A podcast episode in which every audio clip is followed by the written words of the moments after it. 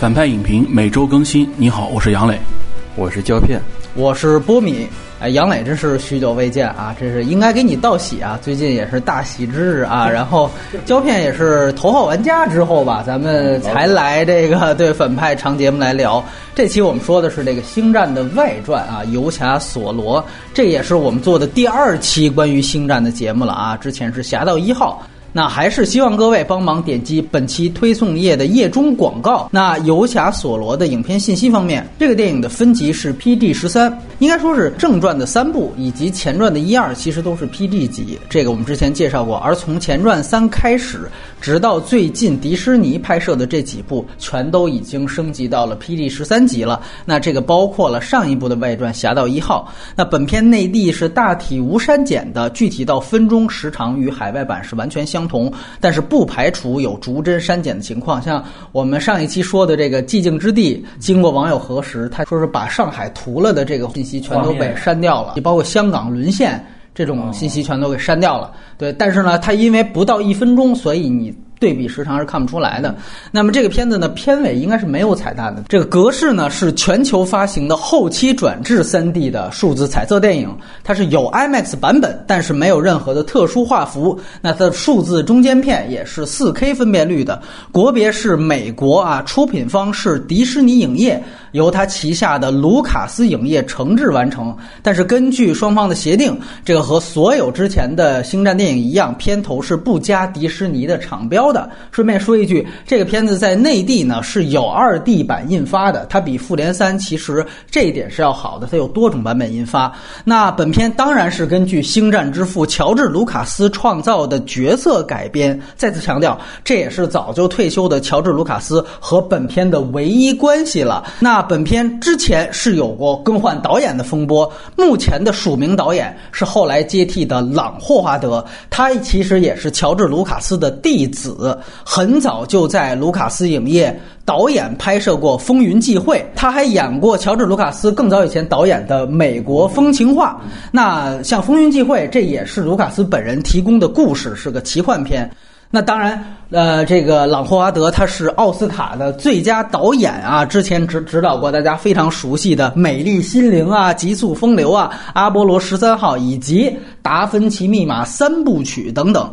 那这个片子最早敲定的导演呢是乐高大电影一的导演组合菲尔罗德和克里斯托弗米勒。两个人下课之后呢，在本片最终是以挂名监制的形式来呈现，而本片最重要的制片人则是卢卡斯影业目前的女 CEO 啊，凯瑟琳·肯尼迪，她就相当于漫威宇宙里的凯文·费奇啊，也是他最终做出的开除导演的决定。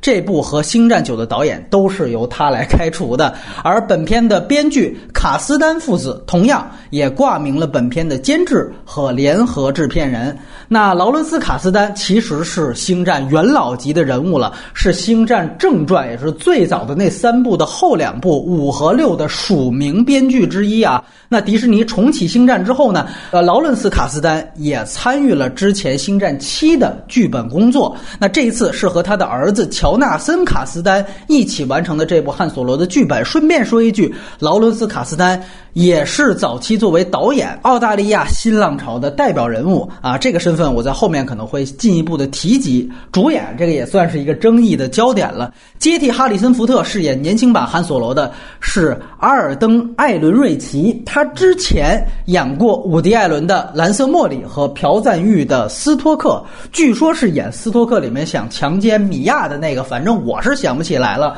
包括还演过一部叫《美丽生灵》的电影啊，这次和《美丽心灵》的导演合作了一把。那女主角是冰火的。龙母啊，啊艾米莉亚·克拉克之前还演过《终结者：创世纪》。那本片戏份最多的反派是由保罗·贝塔尼饰演的，也就是大家非常熟悉的幻视啊。值得一提的是，他也是朗·霍华德的《达芬奇密码》里面的大反派啊，就是自己鞭笞自己的那个白化病。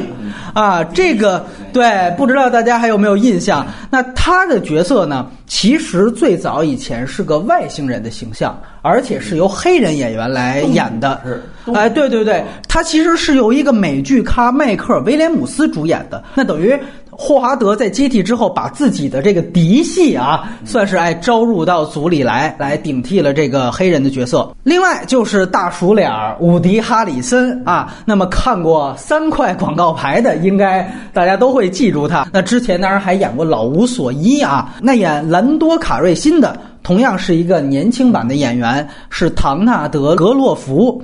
这个就是小蜘蛛里面演那个嗨大了，然后被这个蜘蛛侠用变音器装逼失败的那个啊，就算是黑人小毛贼吧。然后此外，像霍华德的哥哥克林特·霍华德，以及像漫威宇宙第一加戏狂人啊，算是一个大戏精乔恩·费如，都在本片以不同的形式亮相。你像乔恩·费如呢，他因为是确定执导《星战》的真人美剧。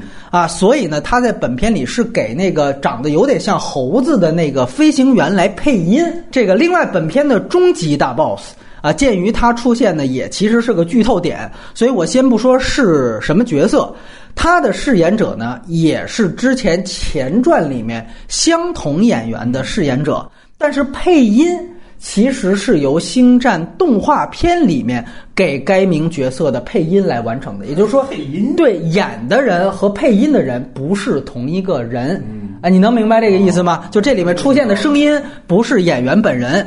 那么这个也算是迪士尼在重启《星战》之后出现的第一个。并非来自正传三部曲的卢卡斯人物啊，这个设定是非常有意思的。之前他没来自正传的，都是他们自己后来新编的。那么摄影是黑人摄影师布拉福德·杨，那此前是凭借《牛蛙的降临》拿到过奥斯卡的摄影奖的提名，也指导过黑人影片《塞尔玛大游行》了。本片的配乐更有意思，它其实有两个署名。那主题和原始的主旋律当然是来自约翰·威廉斯老爷子，也是这也是他缺席《侠盗一号》之后呢。第一次来给外传的电影配乐，但是呢，影片的主要配乐以及旋律改编这两个署名也是比较有意思，它是由约翰·鲍威尔来完成的。这个也是好莱坞知名的行活配乐。那梦工厂的动画片以及像《谍影重重》三部曲都是由他来完成的。那中美首映式方面，这片子很有意思，它是为数不多今年的中美同步上映的好莱坞大片。好像是不是也是《移动迷宫三》之后第一部今年完全同步的好莱坞分正片啊？反正是我们做长节目的，大家可能也觉得为什么挑这么一部？对，之前还是《移动迷宫三》呢，我觉得这也很有意思，就是。可能是不是故意挑你同步上映的片子，就不是那么 有票房号召力的片子？你对比这两个同步的片子很有意思啊！当然，所以也因此你可以看到，本片内地的票房是不出意料的啊！两天呢，现在大概是人民币呃五千万票房左右啊！这个比我们上期聊的《寂静之地》前两天在内地的票房还要低不少，而且估计呢要创下。迪士尼星战的票房新低啊，当然是比这个九九年到零五年的这个星战前传三部曲要高，因为那三部当时也是引进了。对，那那时候是咱们内地不行啊，不是星战不行啊。北美票房倒是一贯保持了星战的号召力，它首周三天呢，预估票房是可以到一点三五亿到一点四亿美元左右。如果北美最终真的是这个开画成绩呢，将超过。上周在北美上映的《死侍二》的1.25亿的成绩，当然《死侍二》是 R 级片，那这个会略逊于姜文参演的那部外传。《侠盗一号》首周一点五五亿的开画成绩，《侠盗一号》最终北美票房高达五点三二亿啊！这个也是二零一六年的北美票房冠军。这部电影呢，今年票房冠军就别想了，看看能不能超过 R 级的《死侍二》吧啊！这个最终票房。那么字幕呢，可能在我这儿还是说一点，就还是《复联三》的问题，就是时间轴过快的问题，梗会提前在这个台词说出之前就剧透半秒钟。三位主播。打分推荐，那杨磊先来。呃，我给这个片打六分，然后我觉得是一个及格的分数啊。嗯具体等会儿再聊。然后推荐的人群的话，不可避免的还是要推荐星战的人群去看。但是我就希望就是呃，之前可能对于星战有一知半解的人的话，我觉得也可以去看看吧，因为你没有跟着老星战成长过。但是我觉得在这部电影里面，可能你能看到一些老星战的一些影子之类的。我觉得是偏年龄大的影迷看可能会有意思一点，就年轻的影迷看，可能这个他有点接受不了。我觉得。呃，来听听胶片的。嗯，我其实刚开始看完的时候，我没有太对这个片子有非常大的那苛刻，但是我真的是隔一天回想，从勉勉强强六分，现在我真就打四分吧。哦，嚯嗯哦，就真的是遗忘的太快了，就没有任何的那个价值和参考意义。就推推荐荐了是吗？我推荐给老花的女儿看一下，让她在《侏罗纪》长长气。我其他没什么可推荐的，我感觉。这个片子我想了想呢，我觉得我也给六分吧，因为我预期比较低，我觉得还可以。呃，但是呢，确实这个片子的剧情编排都比较勉强。但是我是觉得细琢磨，其实它该有的还是都有，只是它完成的都很行活。是这样。我呢没有那么大的反感和愤怒。呃，之前对于迪士尼星战是有过愤怒的啊。我觉得另外重要一点就是站在 IP 的维度呢。我觉得这部也基本预示着迪士尼的星战开始彻底的流水线化和宇宙化啊，在这部呢，它其实开始像漫威宇宙那样来买彩蛋了啊。这个对于星战这个 IP 来说呢，其实是有利有弊的。一来呢，我们觉得这个是它不可避免的，必须要沿着这样一个方向去走；二来呢，也觉得从原来的卢卡斯星战来看，这其实是一个比较令人遗憾的变化。所以我个人呢，反倒我不推荐老的星战迷来看这个电影，尤其是我觉得内地其实包括我自己有一个很特殊的群体，是跟着前传成长起来的。是的，这个和北美的星战迷完全不一样。北美星战迷对于前传三部曲是很痛恨的，但是其实内地是有这样一个前传群体。但是我个人觉得这个片子，尤其对于内地的前传群体的星战迷来说，那唯一就其中有一个点可能会激起这一部分群体的一个狂欢，但是大体上来讲是比较相去甚远的。其实外延环节也没什么可聊的。我记得之前《侠盗一号》呢，我们最长的版本是录了将近四个小时，那绝对是我们长节目最长的。所以在那一期，我觉得我关于整个星战的整个星战观，我该说的都说了。我觉得天天普及星战文化也没啥意思，现在其实也没啥文化可言了啊，都漫威宇宙了，所以我们看着聊吧啊。然后可能我觉得结尾聊一聊朗霍华德跟卢卡斯影业，包括跟卢卡斯的关系，倒比较有意思。然后另外可能就是关于迪士尼后来的星战，尤其是外传部分的布局。接下来呢就是剧透线，杨磊先来，先说缺点。说缺点啊来来来，嗯但我觉得这个电影缺点其实还挺明显的吧。就首先它在一些剧情逻辑上面，然后在一些最被人诟病就是男女主角，他无论从前面的就是出逃，然后到中间的莫名其妙的相遇，一直到最后结尾两个人就是那个这个戏的这个断裂，我觉得有诡异的地方，就是你不知道哎两个人怎么又见面了，他们两个人为什么这么好，然后包括他们两个人那个情感的建立。但是我后面想了一下，我觉得就是他为什么这么处理呢？他可能是希望给汉索罗这个角色有一个角色成长。嗯，那在角色成长中，他希望是用这种爱情的戏份，就是女人使这个男孩变成了男人哎这个过程啊，我觉得是他可能是就是一个很俗套的这种设计啊。但是其实我觉得，呃，这个设计的就是还太硬了，就是特别的就挺挺无聊的。我觉得，就是而且他们并没有融进整个故事里面吧，所以就导致了主线这块的就是崩塌还是有一定的问题的啊。然后除了此之外呢，其实我觉得就是说实在的，我对这个电影的期待其实也不是特别高。期待不高的一个原因就是大家最最一开始其实对于汉索罗这个角色的选角，然后我觉得是有一定的诟病的啊。事实上看完之后呢，我确实是觉得这个角色也有一定的问题。一个很简单的原因就是，我觉得他不是在演汉索罗这个角色，他是 cosplay 哈里森福特在演那个汉索罗。最明显的就是他的那些。动作就经典动作，比如说拔枪，然后他一定要就是两只腿叉的特别开，就是像哈里森福特那样站着拔枪，然后以及他那个标志性的要什么微笑一下呀，或者是莫名其妙的诙谐的笑一下那些。口音啊，还有这口音，我觉得也有模仿的痕迹，很像。对，就是我觉得事实上就是因为在前期传出来很多，就是我们看到很多呃小料，譬如说是这个演员可能之前不是怎么很会演戏啊，对包括就是找了很多表演老师来教他演戏啊，等等之类的。然后我觉得你看完之后，你可能你对这个角色色不会产生一个反感，就不会说，哎，我不喜欢他，但是你会很明显就能看到他是在模仿，就是上一任汉索罗的演技，在刻意靠近这个角色。我觉得从这个上面来说的话，就显得就不是那么的高明吧。他只不过是强硬的，就是后面就哎，怎么就和反抗军接上了？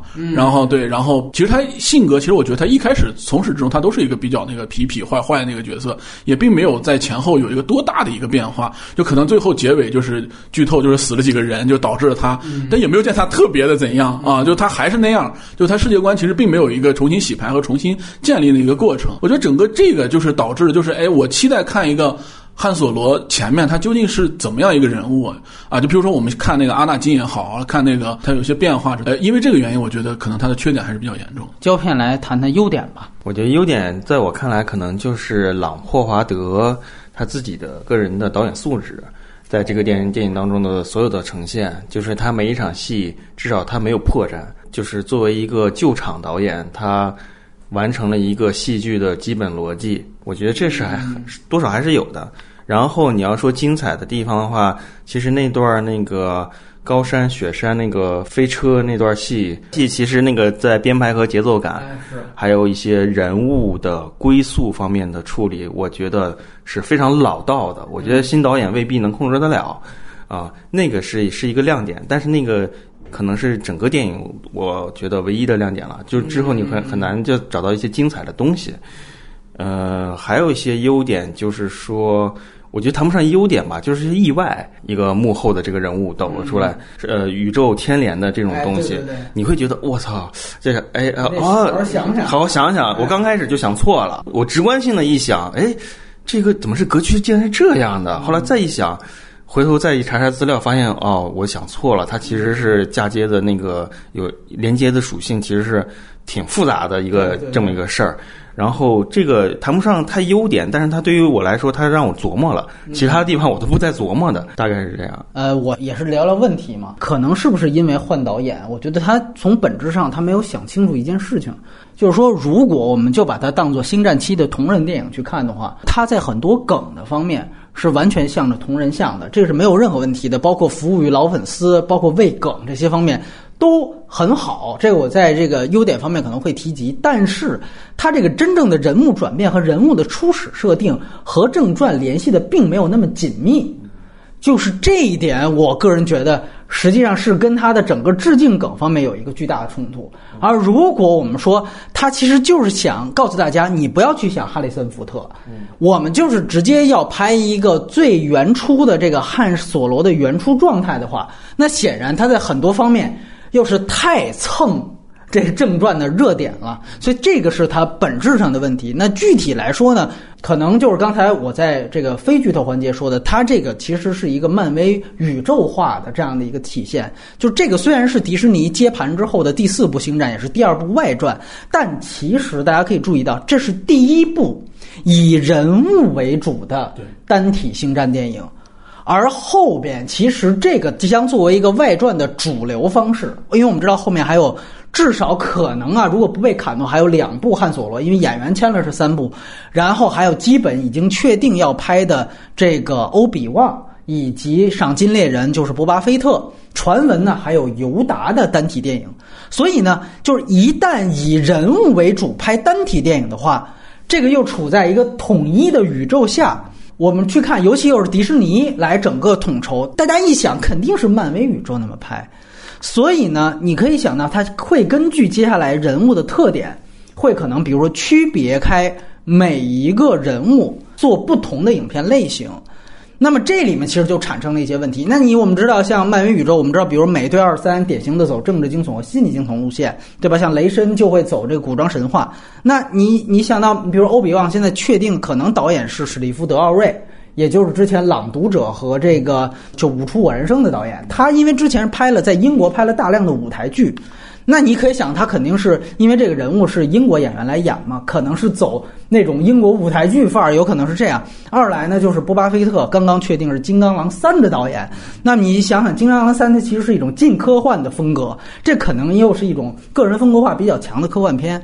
那你从这个角度来看呢，你去审视《汉索罗传》，他从风格上和他从就是说我单体人物开篇啊，这是第一部星战的单体人物传记电影。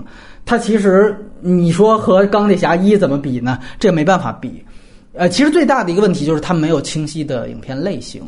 啊，这个我觉得就是它可以有几条路。我前面畅想就是汉索罗这个人物，因为在北美这么受欢迎，可能他是正传里面最贴近西部片、西部牛仔的一个人物。那么这个片子，当你去开发他的第一部人物传记的时候，他是可不可不可能会走西部片路线呢？现在看这个路线并没有特别清楚。二来呢，我们就去想，由于是朗霍华德来接盘，我们知道朗霍华德之前呢，就我们之前介绍过，他实际上之前作为演员最早跟卢卡斯合作是美国风情画，这个又讲的是这样的一个呃有点玩世不恭的人物的小时候，他可不能拍成美国青春片的风格。对吧？这个也是一条路数。你说千年隼，其实本质上也是赛车系。我们就知道，朗霍华德之前拍过最牛逼的赛车戏就是《极速风流》，这东西他很拿手。那这个片子会不会完全变成一种就美国风情化兼顾着就具体段落是《极速风流》那种赛车片、青春片？你发现这个类型片也不够强。他这个赛所谓赛车系，我觉得还没有那个《星际迷航三》的那种哎，对对是那种那种刺激感，刺激感对。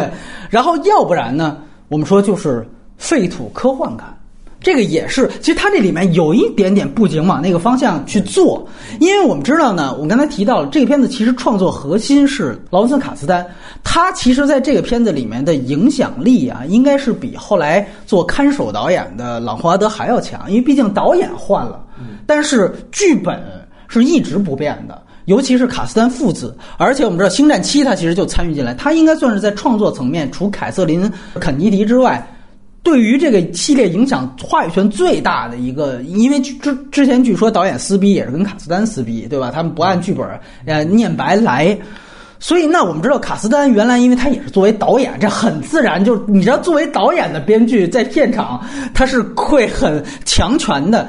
那我们知道他之前是乔治·米勒的好朋友。刚才我们提到过，他们是同一代澳洲新浪潮的代表人物。那这个澳洲新浪潮最著名的 IP 就是《疯狂的麦克斯》啊。所以我们想到，可能这个片子如果想做科幻类型，那它应该是《疯狂麦克斯》那种废土科幻感。但是你我只能说，它在部分的布景上啊，它有点往上面靠，就是它其实说白了就是布景的雾霾化。这个确实是这个片子你能看到仅有的统一特点，但是具体的奇观展示呢，并没有很好的统一。你比如说，就像刚才提到的，它前面是有工业废都的感觉，就开场的这个追逐戏，你也看到所有的布景。但你看到后来，你比如一来就是反派的室内戏，一下子酒吧就变成了老的《星战正传》，就必须要一场外星奇观展示，全都是各种各样奇奇怪怪外星人。啊，就他必须有那么一场戏，然后约翰威廉斯那个酒吧的那种配乐调子，你就得往上来，就是这种就属于就是其实就是那个汉索罗的《星战正战》出场戏嘛，他必须要做这种致敬梗。你一下子这块就没有废土科幻，因为废土科幻是要求你极丧的那种感觉，然后你的其实整个的气氛建立是烘托是非常重要的，到这儿就完全没有了。然后你包括打斗与情景的结合，嗯，我非常承认，就是那段火车的戏是很好的，但其实火车那段戏，它单纯的就是一个爆米花动作片的展示，它特别像 J J 拍的《星际迷航》，就是我其实不要。严肃科幻的东西了，我单纯追求的就是好看，呃，爽，就这个东西我给你了。朗霍华德这点本事跟 J J 我觉得是平级的，他们在这些方面能混好莱坞混这么多年，还能接大 IP，我觉得这一点是他们拿手的。但是你要说有点新的建树或者哪怕统一的科幻观，跟牛瓦似的，这个东西你就别想了。所以说，就是废土科幻就完全停留在概念图上面。完全停留在背景的宏观的大远景，我给你一点儿，要西部片不是西部片，要青春片不是青春片，要赛车片不是赛车片，最后要废土科幻也没有。所以从这个角度来看，它其实是一个很好的一个你脱离进正星战正传体系的一个，我觉得它应该喜剧感可以更强。但这个片子呢，按说啊，我之前设想是真该照着《银护一》那么拍，你也可以，就是说你我首先铺大量的怀旧金曲，对吧？毕竟《汉索罗正传》那所处的年代才是正儿八经真正的七八十年代，对吧？你要说铺铺怀旧金曲，它是合理性的。你追根溯源去看《美国风情画》，它其实卢卡斯也是靠歌曲取胜。这里面这次说外传第一回请回了约翰威廉斯。但是我说一点吧，就是冒着这个这个大部委的这么一个话题，我个人觉得约翰·威廉斯在这一部，他其实是绑架了这个电影的类型。其实这个片子它应该更轻松，它这个调性，包括汉索罗这个人物，他就不太适合上那种管弦乐系、宏大交响的这种配乐。就这个，如果你看，就像詹姆斯·刚那种，你最后看完《银护一》，你不会记那篇配乐是谁，你就会记得他选的这些流行金曲，这才对。这我就说，这就是迪士尼，它左右分裂。我又希望所有老班底啊，咱们又得回来。你这吕海威廉斯大家喜欢，我就弄回来。这个就特别像，你知道，布莱恩辛格有一版的《超人》，就《超人归来》。就他当时是高调宣布，就是哎，约翰威廉斯的这个主题曲，原来老超人的这主题曲，我还作为开场。就这个，当时大家确实觉得老粉很兴奋，但是最后你看这个，最后就是四不像。我觉得这一部最后它呈现的结果很像布莱恩辛格当时的那种做法，你还不如后来就是扎克施奈德，我完全弃用了。老版的所有的配乐，对吧？我是觉得这个片子从幕后阵容到一切，最后呈现的结果，就是说，你能感觉到迪士尼高层或者卢卡斯影业创作核心，他们会觉得开发这个人物又。可以投机倒把，又赚一笔，哎，但是又很难，就是他加在这两种又简单又难、又简单又难的这么状态下，最后形成了这个结果。没错，没错，因为那个俩导演除了乐高之前拍过《龙虎特工队》，对，你感觉那个片子其实就是青春片嘛？而且他们他们有的是需要一些小坏点子的，对，那才合适嘛。但是这里面你就看不到有这种，你就看最后他用朗华德，这个我们说是美国标准的优等生。就老华德，我们一般把它跟李安去比，就奥斯卡系。就你明白，就是你操作任何题材，我操，我拍什么辐射的话，尼克松我能拍的很牛逼。然后他由于美国公知那种范儿，就是他其实是一个优等生好学生，坏学生给开了，然后请回了一个好莱坞公认的好学生。你就想这个迪士尼他想要什么就很明确了，就我就不想要你这种坏点子啊，你就我请这导演我就说明一切，嗯，你就别废话了，所以居居的。对，哎，对对对，所以这个东西你一下子你就会就他这个割裂感就呈现出来。二来我觉得杨磊说的很重要，我觉得细化一点就是这个片子其实探索的这个人物没有立起来，就我们跳开星战宇宙，我们说在本世纪啊，这么呃是快二十年了。这个 A 级大片里面，我觉得第一部就能让人记住的人物屈指可数的这么几个，我觉得钢铁侠一这肯定是一个没得说。二来就是我觉得更早以前的这个海盗一里面这个斯派洛船长，这也没得说。还有呢，我觉得是皇家赌场里面的丹尼尔·克雷格，这也可以算一个。然后银护一里面的星爵呢，勉强算一个，但是现在是不是算毁了？我不清楚。啊，之前确实我觉得也可以算一个。就这些一个大特点，就是不是说下一盘大棋就是毁了星爵，然后侏罗纪一上就毁了。对对对对对，把环球给弄死是吧？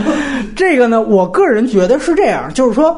这些人物就是典型，前面呢他们都不是特别有名的人物，要不然就是前面的人设完全不是这样，嗯，对吧？他有一个打破或者完全的立新，然后我觉得可能《王牌特工一》和《谍影重重一》，你也可以说人物不错，但是那两个片子更多是靠剧情和综合取胜，对吧？我觉得人物可能都没有前面我说的这几个人物的鲜明。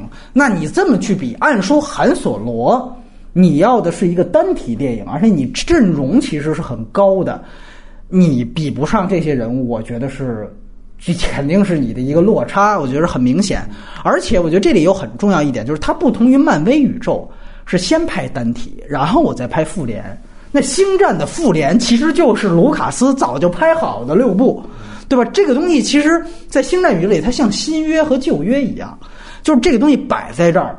所以就会说提到刚才杨磊说这个问题，就大家自然会去比，对吧？尤其汉索罗这个原来哈里森福特这个这么经典，的确他从选角到表演都是很大的一个问题。刚才提到就是说换导演的同时，其实还给他雇了一个表演老师，那。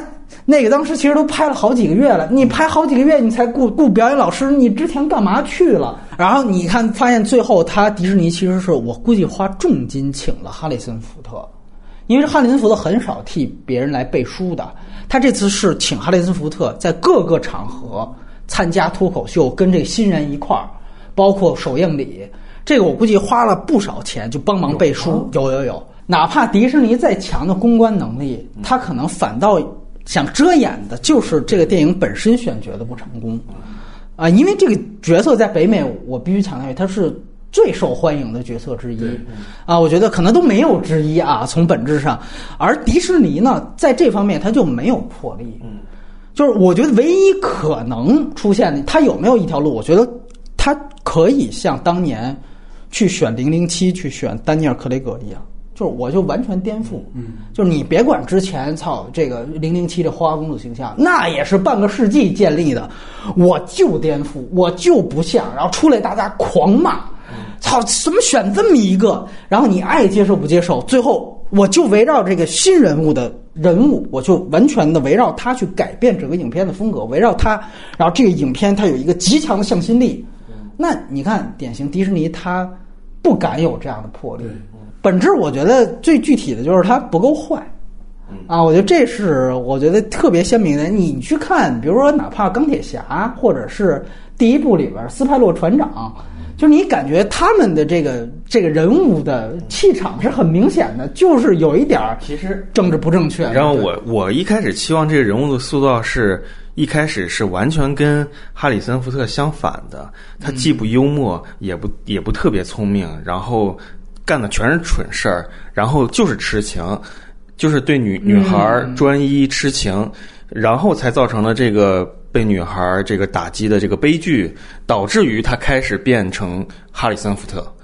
我想象中应该是这样来进行推动。就是他呢，其实也有点这个想法，嗯，但是也不够彻底。就是或者如果我们说最顺拐的想法，或者说最顺着这个正传。往前想的话，我们都知道，哈佐罗开始在正传出现的时候是个很自私的人，对吧？我就是一个想挣点钱，完了捞一笔。然后呢，他的人物弧光其实是在就是《星战四》正传一里面，《新希望》里面，因为爱上一个本身大义凛然的公主，他才改变了这样的一个品行的。哎，他算是被这个事儿绑架的，因为我爱上这么一个人，他恰巧是什么大义凛然的一个有使命感的人，我才这样改变的。所以呢，如果按照最基本的铺垫，我说你就衔接正版的铺垫、正传的铺垫，你这个前传应该突出的这个人物，开始他应该就是特别自私、特别坏，就这么一个人物，对吧？这个片子，这个片子呢，如果照着这个维度你去想，很大一个问题就是他那条爱情爱情线，嗯。就是他跟等于前女友，也就是龙母的这个爱情线，等于他就把哈里森福特写成一个情种，啊，为爱执着。你前面开始哈佐罗所有的动机都是为了说我要回乡去救我的这个女友，对吧？我要报这个，对对对。其实应该是被呃初恋打击了之后，开始对女人吧有一种非常。嗯，半个敌人的状态来看，这个呢，他可能我不能说没有，他可能就放到二三部去了。嗯，有可能，对吧？因为其实这个背叛的这个事情是放在这个片子最后才发生的，而且它是开放结局，对吧？就他在人物这个片子，你单体看这个电影，他的人物的设定，你就会觉得很奇怪，就挺尴尬。就在这儿，龙母在哪集死，这人物弧光就给哪集算优点。反正这集我没看到，就不能算在这集里面，啊，因为你其实从正传来看，汉索罗其实就是由自私变好，由自私变成公益形象。那你现在你拍了一部人物前传，你发现上来你铺他是一个啊大好人，那等于你要这么去看的话，你现在以这样残破的这个地图去连，等于这个人物其实在星战宇宙里至少需要翻两番儿，他有两条弧线。星战七其实还有第三条弧线啊，这我们就不说了。等于你这部新加了一第一弧线，而产生这个第一弧线的改变，又是刚才我们说了，它其实是这部的结尾了。嗯，所以其实你于老粉儿也讲，与于这个人物的你新的这个立的这个立人设也好，其实都挺尴尬的。就是你要说按胶片的这个思路，那我举个例子，其实你看《皇家赌场》，就那个片子呢，它其实是女主最后也背叛，她背叛的是很非常狠的，而且你实际上这个女主本身她是付出代价的。就这个，你好歹你在这一步当中给予大家一个结局，你就不能这么就是说不了了之了。对，呃，皇家赌场它也是最后把这个呃内吉伊瓦格林的死铺在最后，但是他的确死了。我觉得那这个你一下子对于零零七，就零新的零零七，它就有一个人物的建立，就明确了。我觉得这个这集结局的戏剧中心，首先它跟那个所有的星战不一样，它在疯狂反转，这个就是一个很大的问题。然后就是说，这个女女孩背叛他之后，想让他承接着这个女孩背叛他的这个情绪，他再去打他师傅。嗯，我觉得是有这样一个逻辑，但他没演出来，也没有拍特别好啊。对对对对。啊，而且呢，就是你感觉这也特别强行，就这不是一码事儿，嗯，对吧？就是这个，因为你你不是说敌人不是一个敌人，这是表面问题，最主要的是你那个其实承担的是情感线，对，对吧？那你师傅这边儿其实你落实的是，就是其实算是他师傅教给他处世之道嘛，其实另外一条线。所以我个人感觉，那你比如说，我觉得很典型的就是，我们可以去脑补一下，比如像《量子危机》那一部《零零七》。就是他其实有一个零零七直接把他搭档扔到垃圾箱里边的一个哎戏，我我还就是你说到这儿，我就想起来，我当时在上海一个电影院看的，啊，你你跟我说的一大妈，一大妈说：“这个人怎么这样？” 我天，就是那个，其实我觉得是一个，就算是比较有破有立的东西。就是那个搭档帮了他很多嘛，包括他在那个皇家赌场，最后啊冤枉他那个搭档，最后其实发现啊他是个好人，而且还帮他挡枪了。但是我也没时间了，二来我这个人设已经完全变了，我已经完全特工体了，我就给你扔垃圾箱了。就那片子，你最后看《量子危机》，它主线故事我也已经忘了，但是就那一个情节，我印象是非常深的。这就是人物啊，就这人物就在这儿出现了。你在我看来，早年的汉索罗，你在铺垫一个人物的时候，你至少应该有这种有一点出格的举动才可以。对。是。你就啊，这是这个人物原来的这样的一个样子，所以我说你最后你要不然你放弃 PD 十三，你你哪怕你来一场，比如说龙母最后爱上别人的这种戏份啊，再虐一点啊，对，你再虐一点。儿，对你你这个东西，那你可以，要不然你就是刚才跟我说，你这一步你就要把龙母写死，就哪怕你比如说这个情感冲击在这一步它就会上来。然后这个人物到最后你就一下子就明确出来，你就跟说《星战三》这个西斯复仇，你帕德梅你就得死，你一死，这个安纳金的整个转变黑化就全都出来了，就是你才得有，就是你这一步呢。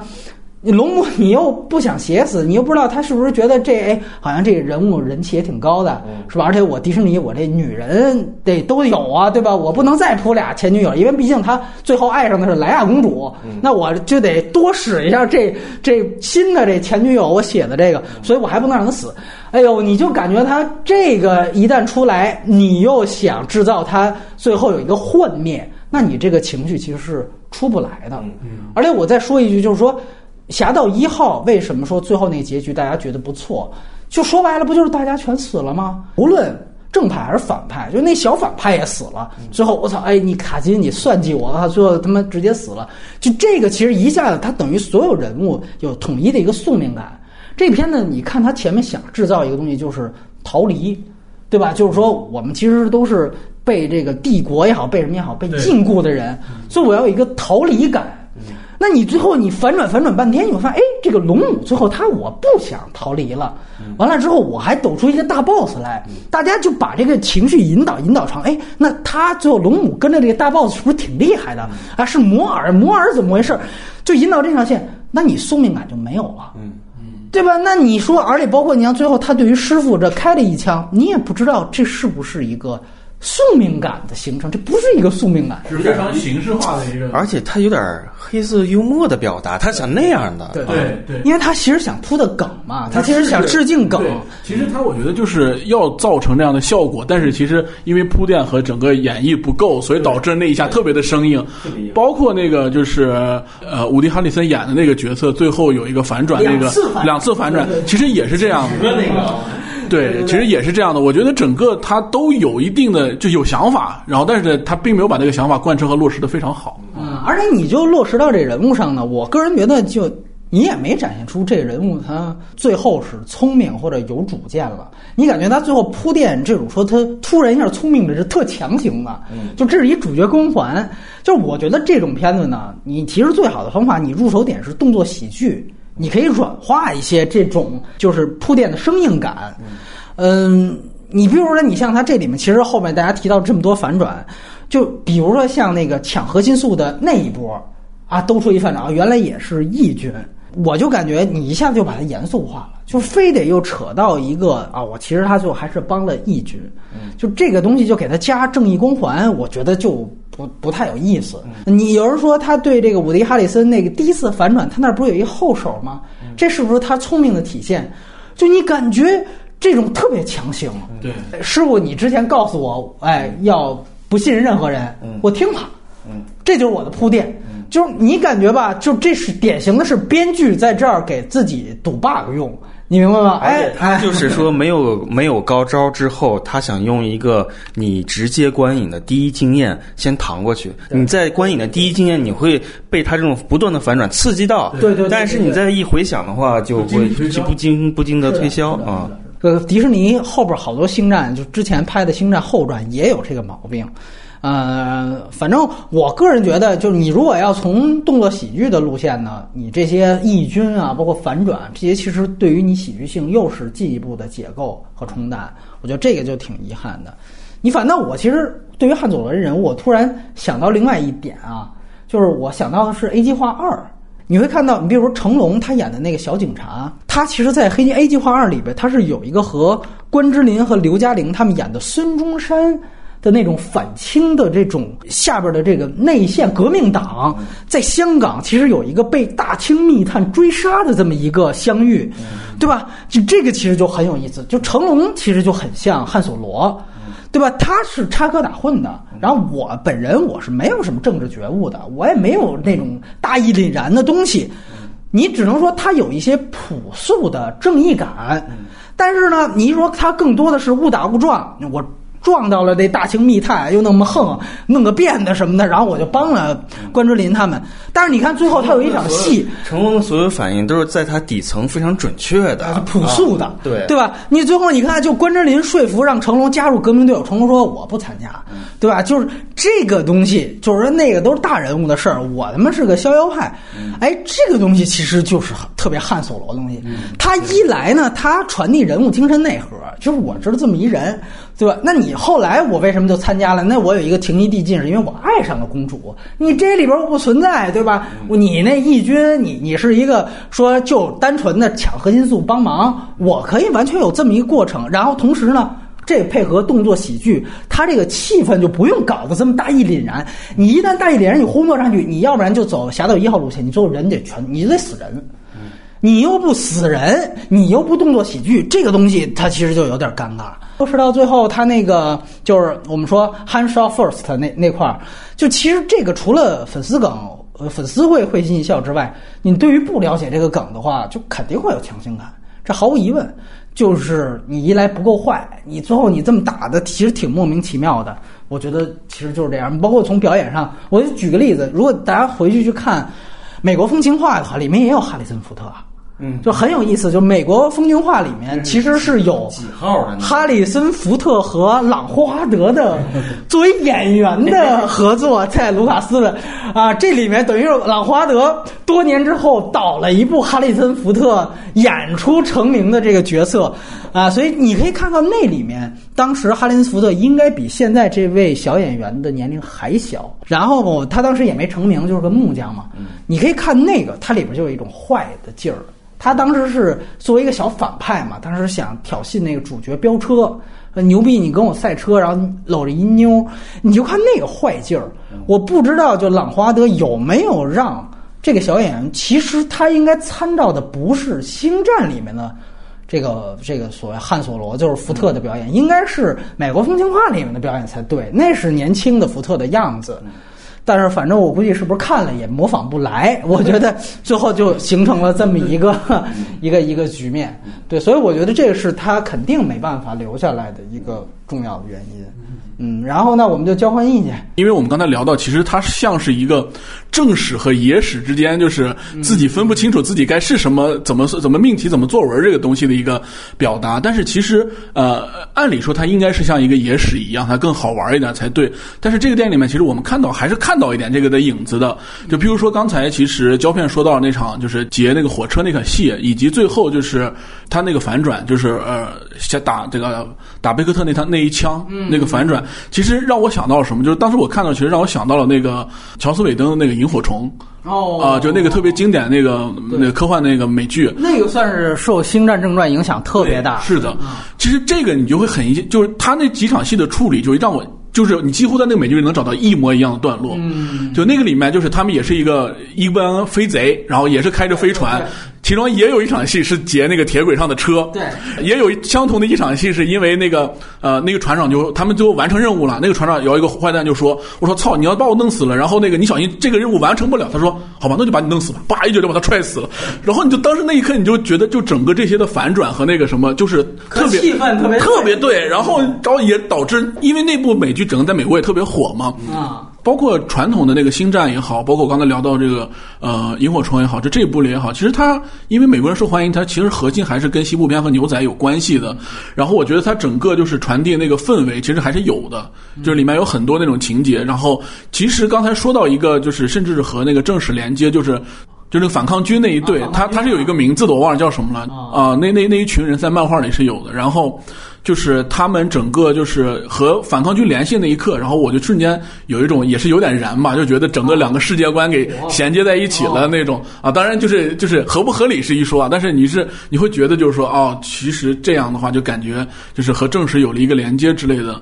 然后以及就是其实刚才说到了很多关于就是啊汉索罗这个角色其实有一些塑造不成功的地方，但是我觉得就是其实他有一些任务是被那个 Randall 给完成了。就那个黑人那个演员，我觉得那个演员其实某种程度上是以更符合我们对于可能这类型角色的一个要求或者是一个想象的吧。我觉得，就是无论他在那个牌桌上那种就有点坏坏也好，怎样也好，就是他那个性格，然后包括他对于机器人那个死，就是 L 三那个角色那个死，他那个角色还是挺能吸引我的。就如果你在这个电影里面找一个，就是说我比较喜欢，或者是我觉得哎还 OK 的一个，就是演员，就是塑造这个角色还不错的，我觉得那个人还是不错。啊，我觉得还是挺好的。然后呃，反正我觉得就是因为它是外传电影，其实有一个核心是什么？就是传统对于星战，其实它是有一个非黑即白也好，或者有一个不是原原力的正面也好，或者是原力的黑暗一面也好，一个反一个反应。但是其实我觉得汉索罗其实他是恰恰夹在一个就是黑与白之间的灰色地带的一个人物。我觉得他有时候他就是无论你在正传里面也好，还是在这个电影，他应该承载一点，就是我既不是正义的一面，我也不是你黑暗的一面，就是我就是要我行我素，我就是要我干我想要干的这个事情，或者想要干的这个呃事儿的这个这么一个就比较自由的这种，就像游侠一样的这种定位的一个人物。然后我包括我觉得就是整个剧情到了后面那几次反转，其实都是要强加给他这个任务，也就是为了让他这个角色在未来成长的。就比如说。哎，你不能随便相信人呐，然后你不能够怎么样怎么样呀？我觉得这一切都是，呃，都是有的，这些点都是在的，只不过是，呃呃，就是可能。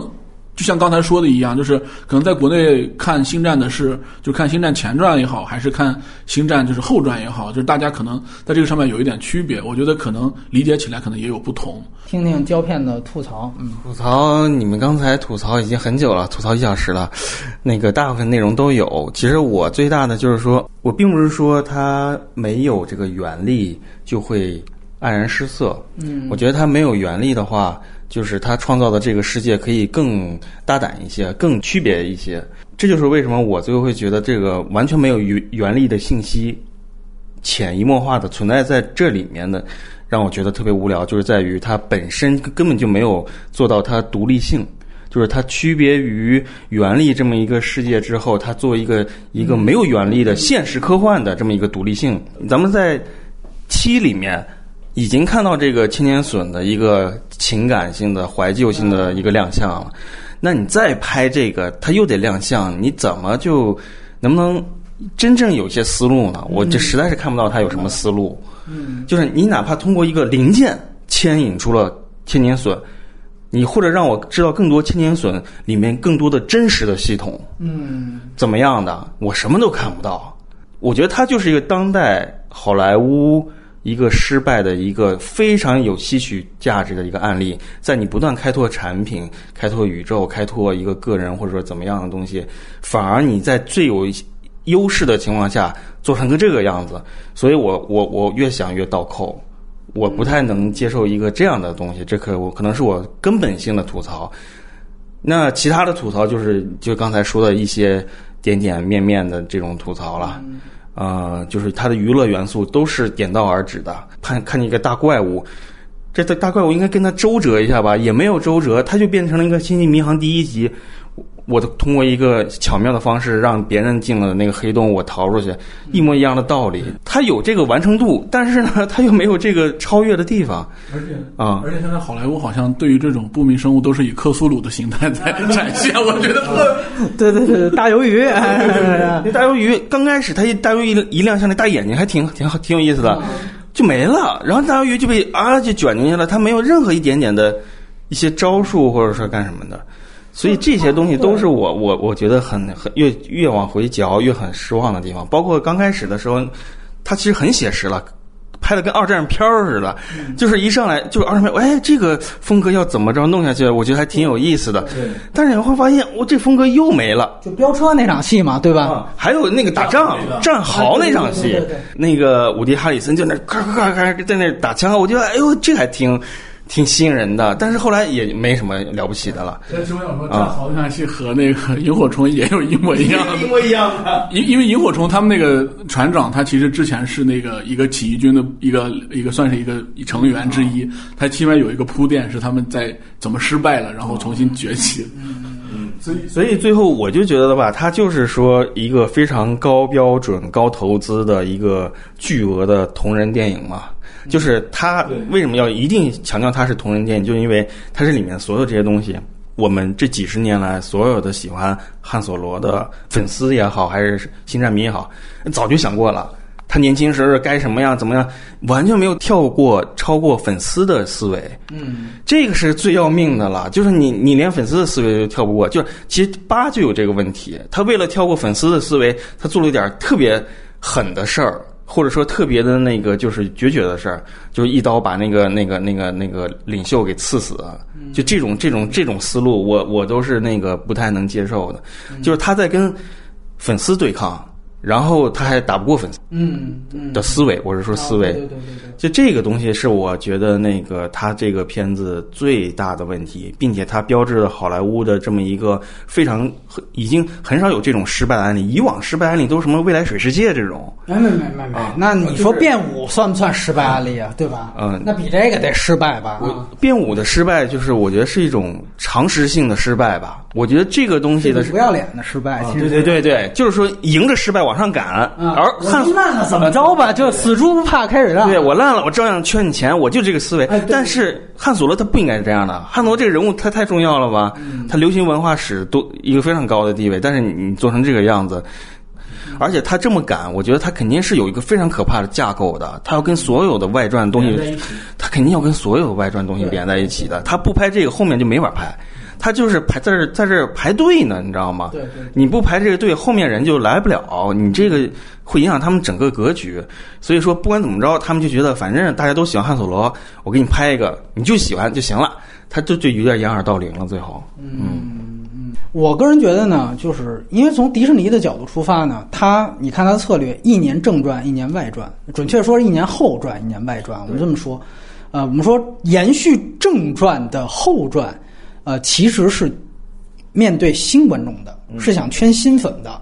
对吧？这个很明确，他打造的新的手办、人偶模型，包括选的新人，对吧？包括讲的新故事，包括以及啊、跟老粉丝先致敬，后来又割裂的这个事情。而外传呢，其实是伺候老粉丝的，其实都是给老粉儿看的。所以这样的话呢，它其实是有一个很清晰的一个战略的目的，就是说从公司战略来讲，那从这个角度来看呢，啊，就是说基本上它服务老粉的这个表面的所有致敬梗呢，基本上算都到了啊。我觉得这个东西，我还是觉得挺应付的，说几个台词儿就那种。那你这样看吧，就是《星战七》，你觉得应付吗？应付我觉得对，我觉得它跟《星战七》就是基本一个层面。对，就是你已经有了星战七这么一次应付了，你每次都应付应付，这个我我我也承承受不了。星战七疲劳星战七我是给及格分，那是六分啊《。星战七》我不接受，就是因为因为太应付了。因为《星战七》是正史，对，是你拍的后传有宽容度所以我反倒会更加严标准。对，就你明白吗？这个外传呢，我觉得倒无所谓。就所以我觉得这可能是大家看问题的 这角度，我真是觉得你正史不能那么编，因为你正史你需要有一个严肃架。然后我觉得从这个角度来说，我觉得外传就这些致敬梗吧，嗯，其实算落实的都比较不错，而且我觉得哪怕比这个《侠盗》和这个整个《星战七》，其实还是上一个台阶的，就是它其实迷影程度要更深一点。对是的，啊，他你《侠盗》里边当然也有一个，就是你记得它有一个对于新希望里面被欧比旺砍胳膊的那个外星人，他有一个致敬，就是他们在捷达星球的时候撞了一下，然后就那个应该女主角吧撞了那个谁一下，一个外星人，那外星人说怎么着要找事儿要打他。那个其实就是对新希望的一个致敬，那是《侠盗一号》里边，就那个级别，其实对，很就是，除非你老版《星战》看了很多遍，否则大家都看不出来。这个片子呢，其实基本上都是这种级别对是，啊。我觉得就是可能丘巴卡出现，大家会觉得啊，这个人我们早就在宣传号画里见过，包括这个后传都有。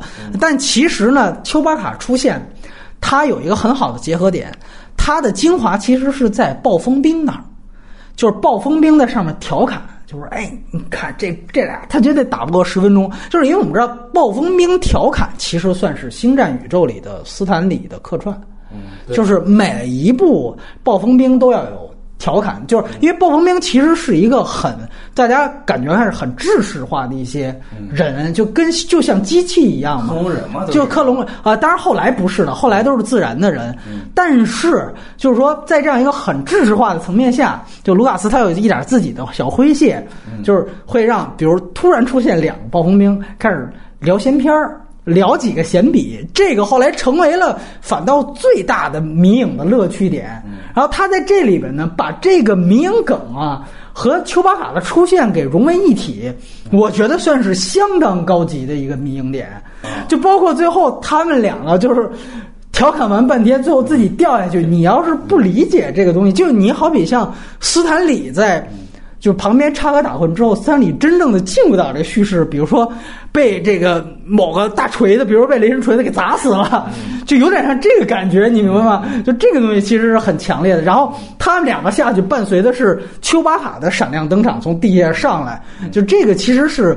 呃，我觉得就是说，从服务粉丝的角度来说，其实是很不错的一个设计点。但我感觉他在北美的粉丝倒戈的很严重，还是很严重啊！就是包括就是北美的那个粉丝的那个想看指数，就是史上最低了，已经是。那我觉得这跟《星战八》是有关系的啊，而且我觉得它在整个这个《星战八》之后，大家可能对迪士尼都有一种比较天然的敌视啊，我觉得这个是比较强烈的。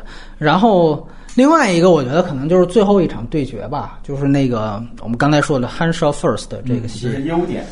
只能说他比较鸡贼吧，就是只能这样说，因为我们知道之前出了一个梗，是新希望里面，呃，韩索罗出场是在老版，就是最早的第一版本的这个新希望里面，是汉索罗先开的枪打了外星人，把外星人打死了，等于也就是说白了，他其实是靠一个犯规，对然后把人家杀死了。这个呢，反倒成为了粉丝狂爱这个人设的一点。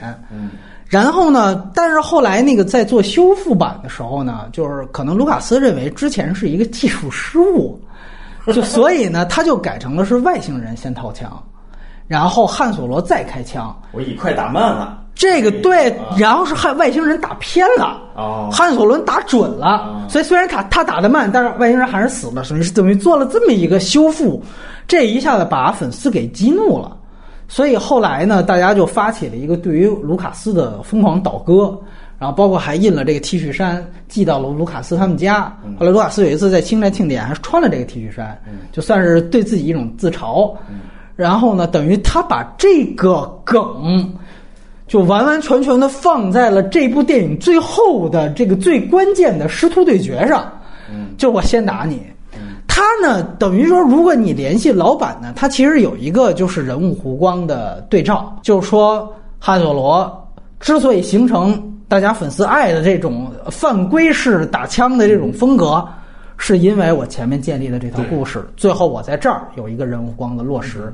所以我说，他从人物光这儿呢，从这么去看，它是有的，只是说它有一个宇宙的链接，就是那你其实人物背叛那条线，就是浪漫线那条线你没完成，你又放在二三部，等于你的衔接又不够，你后面还要铺二三部，这个是他的问题。但是呢，其实，在这一块儿，我觉得你要是了解到呃新希望的话，我觉得它是有这样的一个对照的，算是也可以。因为你想想看，我不知道两位看《侠盗一号》最后那个黑武士图鉴，那个效果是不是也挺燃的？就当时我觉得那个效果是有的。但是你看，我看这部这次我为了说这个，我再看了一遍《侠盗一号》。我觉得就那个当时看也挺强行的，因为 你那个黑武士他直接开着歼星舰来嘛。你直接你开歼星舰来，你直接把义军那条线全炸了就完了，对吧？那样的话呢，你从他的动机来讲，坦蒂夫四号根本就没机会分离出去，就是你反倒你黑武士登舰这个步骤啊，你给了士兵递 U 盘的时间，你明白吗？所以这个其实是你最后强行制造的一种。致敬，你反倒让他最后这 U 盘传出去的合理性就不够那么强。对，然后另外一个就是刚才杨磊说到的，可能最主要的就是。他做宇宙也好，做单体电影也好，他最重要的一个事儿，其实就是挖一个能够引大家想一想的坑。这个就是铺了摩尔绅士这件事儿啊。这我就刚才其实胶片都谈到了，只看电影的朋友，他可能开始会想错，觉得这是是不是《星战前传一》之前的事儿？就是因为我们这《前传一：幽灵威胁》呢，它是在这里面被摩尔，当时是叫达斯摩尔，被欧比旺给腰斩了。但其实呢，对，在正史的星战宇宙里面，腰斩之后，他们设定是，对，没有死。开始是被他一个兄弟拉到他的母星，然后就很费劲，然后呢，等于又被他另外一个兄弟找了这个机械腿接上。呃，我觉得最大的问题呢，是在于这个又有一个牵扯到，就是你对于只看电影的星战。可能的影迷来说，是不是公平的一件事儿啊？这个，但是呢，我觉得他其实也有一个交代啊。我觉得你仔细看，就是他那个全息影像出来的时候，先照他腿，没先露脸儿，而他的腿其实是机械腿。他其实大部分的镜头都停留在他全息影像里面那个机械腿的镜头。也要最后你看达斯摩尔，你就是说，哪怕你没看过克隆人战争和后来的义军异军崛起的系列动画片，你也能想到，哦，他的意思实际上是。他被腰斩之后，他下面接的那个腿不是他原先的身体了。就这个呢，可能是不是能够，就起码你会大家想这个东西到到底是怎么回事儿，会给大家一个惊喜感。我觉得，对就是你其实是知道有这个这个他的身世和情况，你回头想的时候你才意识到。但是我第一次看那个腿，我就没觉得他是个假腿，就那些人可能装备或者机器或者说怎么样的。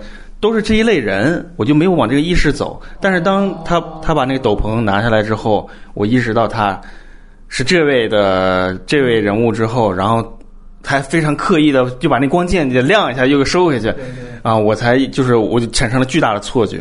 嗯，啊，我觉得其实就是给人挖坑吧。我觉得其实他他的出现，一方面是让老粉看了就是嗨一下，另一方面我觉得就是给人挖坑。这挖的坑其实本身上就是在给这个宇宙做铺垫，就无论是他本人的身世也好，还是呃前传后传也好，因为其实前传就是很多人诟病他失败也好，还是怎样也好，但是其实这个角色还是大家还是很认的，就是大家对于这个角色还是有他的想法，就是觉得哎这个角色还是挺亮眼的。我觉得起码就是我觉得哎能让大家产生这种联想，或者说整个他的身世也好，或者他的故事也好的展开，他的玩偶卖的比那魁刚金要好，至少对吧？可能那个武器特别酷的原因，我觉得是有的。嗯，当然我说一句，就是说这个角色可能觉得大家比较意外的是，因为他刚才提到了，他其实是一个前传的角色，嗯，所以这个大家很意外，因为迪士尼接管星战之后，对前传一直是洋气态度，就是他不认前传单独出现的人物，那这个一下子出来，啊，可能大家觉得哎呦，完全是意外，而且呢。这里面他其实有脑洞的，一来对于只看电影《星战》的人会觉得，哎呦，他居然还活着，对吧？啊，他居然还有这个机械腿，那他是怎么回事？很期待。那对于你要是看过这个动画系列片的话，你其实也更会去琢磨这个脑洞，因为呢，其实很有意思，就是这个角色，就是说挑这么一个意想不到的经济角色，比其他角色都合适的原因在。你比如要是维达出来，或者说是皇帝出来，这就很没意思了。就这个角色，他有一个特别大的特点，一来的就是他其实，在动画片里面，他是不是已经脱离了皇帝了？他对抗西斯了。对对。他到后来，他很有意思。他在克隆人战争当中，他其实是一个第三势力。嗯，他倒是有一个核心的目标驱动，就是他想找欧比旺复仇，所以他又反绝地，但是他又觉得自己被西斯利用了。所以又宣布自己放弃达斯这个称号，所以很有意思。就是为什么我刚才说这个片子它到这一步它应该叫摩尔，因为如果按照就是我们说克隆人战争和异异军崛起都算是星战的正史的话，那这个片子的时间线肯定是发生在克隆人战争之后，因为那个毕竟在西斯复仇之前。对。所以在克隆人战争当中的时候呢，他已经跟西斯已经分庭抗礼了，嗯，而且包括在这个异军崛起，他也明确说，他都明确说我放弃了达斯的称号，所以在这里面他其实就叫摩尔，对，所以这个人物其实如果你要期待他接下来的这个发生的事儿，是很有意思的，就他并不是一个非黑即白的东西。我这里很讨厌的就是，那个汉索罗最后又去帮义军了。就我开始就为了这个新希望就铺垫了，你新希望在帮不迟嘛？你前面先游历一段多好，那你想你这部你就开始帮义军，那二三部呢？你又帮还帮，那你到新希望里边开始不想帮，你都解释不了，你明白吗？但是这个摩尔这个角色，你就会觉得很有意思，而且呢，他这个血色黎明、赤色黎明这个组织，是完完全全电影新加的一个坑。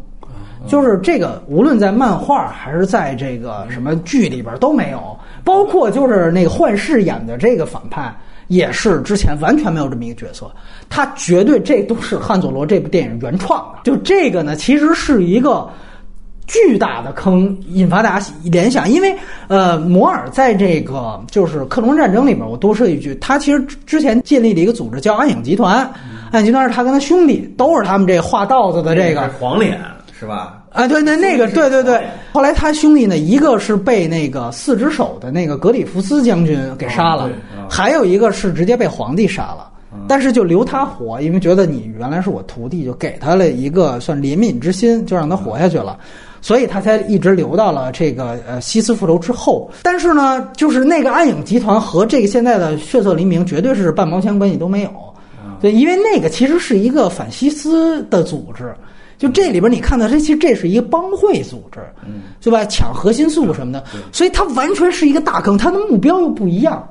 而我觉得这里边有一个坑的另外一个难度呢，是其实这里边可能有一点小的剧透，就是在《义军崛起》里面，大概有应该是五集左右，五到六集里面出现了达斯摩尔这个摩尔这个形象，已经交代了摩尔的结局。就摩尔呢，其实他还是被最后对到最终最终在对又被欧比旺杀了一次，这次是彻底杀死了。这个是应该发生在这个对发生在呃异军崛起的第三季的后面，就是大概二十集。时间里是什么样的呢？所以这个片子呢，应该是因为异军崛起，再说一遍，它是。星战的正史部分，所以正史部分呢，按说是列在了时间线，算是正史时间线的。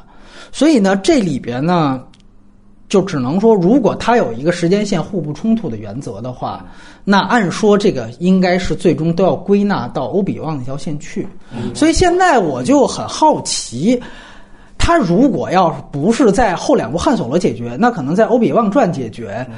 他要把义军崛起的这个已经动画呈现的剧情再拍一遍吗？这我就很好奇。如果你再拍一遍的话，这个其实就没有意义了。因为你按说你前面所有的真人电影跟动画其实保持的是一个互不冲突的原则，但是不会把我拍过东西你再拍一遍。这个东西我个人觉得是我挺大的一个问号。你最后要怎么给这个节人物去收尾？但是我个人感觉，因为他最后这个归宿归宿到欧比旺那儿是很合适的呀。嗯，对。因为毕竟他这个人物，刚当时是被欧比旺腰斩的。嗯。然后呢，他其实等于是一直想寻求欧比旺的复仇。呃，我记得没记错的话，他应该是，如果我们之后看《欧比旺传》，一定会说欧比旺之前前女友的事儿。就欧比旺其实原来是一个花花公子，他杀了欧比旺其中一任女友。摩尔会不会摩尔会不会成为今后每一个单体人物的一个核心反派？有这种可能性吗？你觉得？比如说赏金猎人也是跟他有交集了，然后他到最后是落点就落在欧比旺这里。嗯，我个人觉得可能会成为可能波巴菲特那边的一个有交集的点，但是呢，我又觉得。因为《欧比旺传》和《尤达传》，他们两个说句实话，我都不知道你要拍什么。就是因为那两个人其实是说实话，汉索罗他们的他们的目标啊，就是尤达跟这个这个欧比旺的目标肯定还是呵护新希望。嗯，这个是他们最主要目标，他们肯定还是有政治野心的，就肯定还是要推翻帝国。他们那个。呃，人设是肯定很正的，除非你拍欧比旺，因为现在看是伊万回归，可能是不是要去拍前传的前传？就是因为也传说连姆是伊万回归吗？啊，而且说连姆尼森都有可能要回归，这样的话，他可能这这个可能，如果奎刚还活着的话，不是全息影像的话，不是英灵存在的话，那应该可能拍前传的前传。那如果拍前传的前传呢？那可能你就可以说他一些花边野史啊什么的，搞女人啊之类的事儿，这个是可以的。但是呢？那跟摩尔的这个这个线，那那你想想看，他等于又铺汉索罗这个摩尔是怎么形成的、建立的？初色黎明等于又这么去建立。你看，这个就是同人电影的问题，就咱们想的特别具体，嗯，特别的丰富，然后他们创作者其实已经绕不出绕不出这个圈子了。对，这是非常困难的一个创作。它不像漫威都是平底儿起，角色都是顺势的这么成长，然后你建立了一个。同同理心，有的宇宙，然后再有的里面的一些细节的东西。对，因为漫威它等于是 MCU 很重要，就是说我其实跟所有漫画宇宙都是平行关系，我不承认和延续你们任何一个宇宙。所以你哪怕比如说我拍内战，我可以自己组自己的一个动机理由，对吧？我完全不按照你那东西来，我可以把其他的或多重宇宙的。是凑在一起，就这个片子呢，它也有这么面临着这么一个问题，就是反正我挺好奇，就是按说呢，就异军崛起，它最后讲这个摩尔的死，这个给真人化，我觉得是很好。动画有摩尔这几集我都看了，但是我个人觉得动画是给儿童看的，那个拍的特别糙。就整个那个 就是预算，你就看预算有限，就整个那个操的真的是你没没法了，棱角非常明显，就是国产那种动画片，可能比那个《熊出没》的那个跟我儿子看《超级飞侠》差不多。呃，《熊出没》到 五到五六的这个渲染的这个水平，应该是比《星战》动画要水平要高。我的天，是要高的 啊！这个咱们得说，因为它预算没有那么多。它是零几年的。哎，不，我我我给大家说一下，就是。零八年是克伦战争，所以很有意思，就是摩尔没死这件事情是在迪士尼收购卢卡斯之前就没死，所以这个确实算是正史的一部分。而后来重新划分正史和传说呢，又把克伦战争就是有摩尔的这个系列剧呢划到了正史里面，所以是承认的。而刚才我提到真正写了摩尔之死的这个异军崛起的动画系列剧，实际上是迪士尼来操盘的。是在一四年，啊，这个《异军崛起》应该现在是一共是四季，主要因为是第二季的结局，那一季的大结局是把摩尔引出来了，所以基本上讲了摩尔这条线。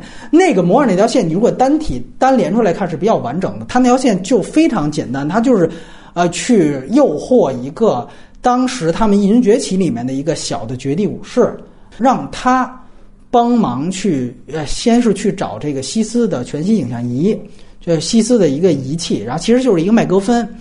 然后用这个西斯全息呃全息影像仪和绝地的仪，然后用这个东西去寻找欧比旺的下落，然后找到欧比旺就是要报仇。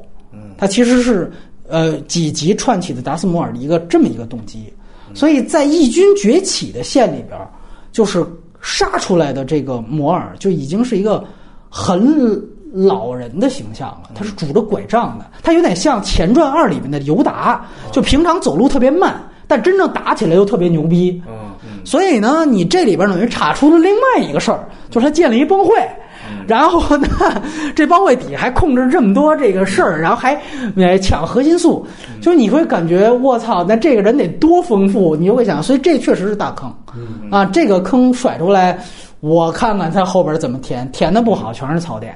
嗯。啊，而且就在于一个你怎么样对于那，要不然又再次宣布就是异军崛起这个线，我们也可以洗掉，就是我们电影宇宙高于所有，因为原来卢卡斯是这么定的，就是电影宇宙如果动画冲突。啊，甚至跟那个小说冲突，我们以电影为主。他说这是原话吗？没有，这是原来在被迪士尼收购之前，在整整个星战宇宙里面，它延伸东西太多了，有别人写的嘛，有有 EU 嘛，所以它是有这么一个分类。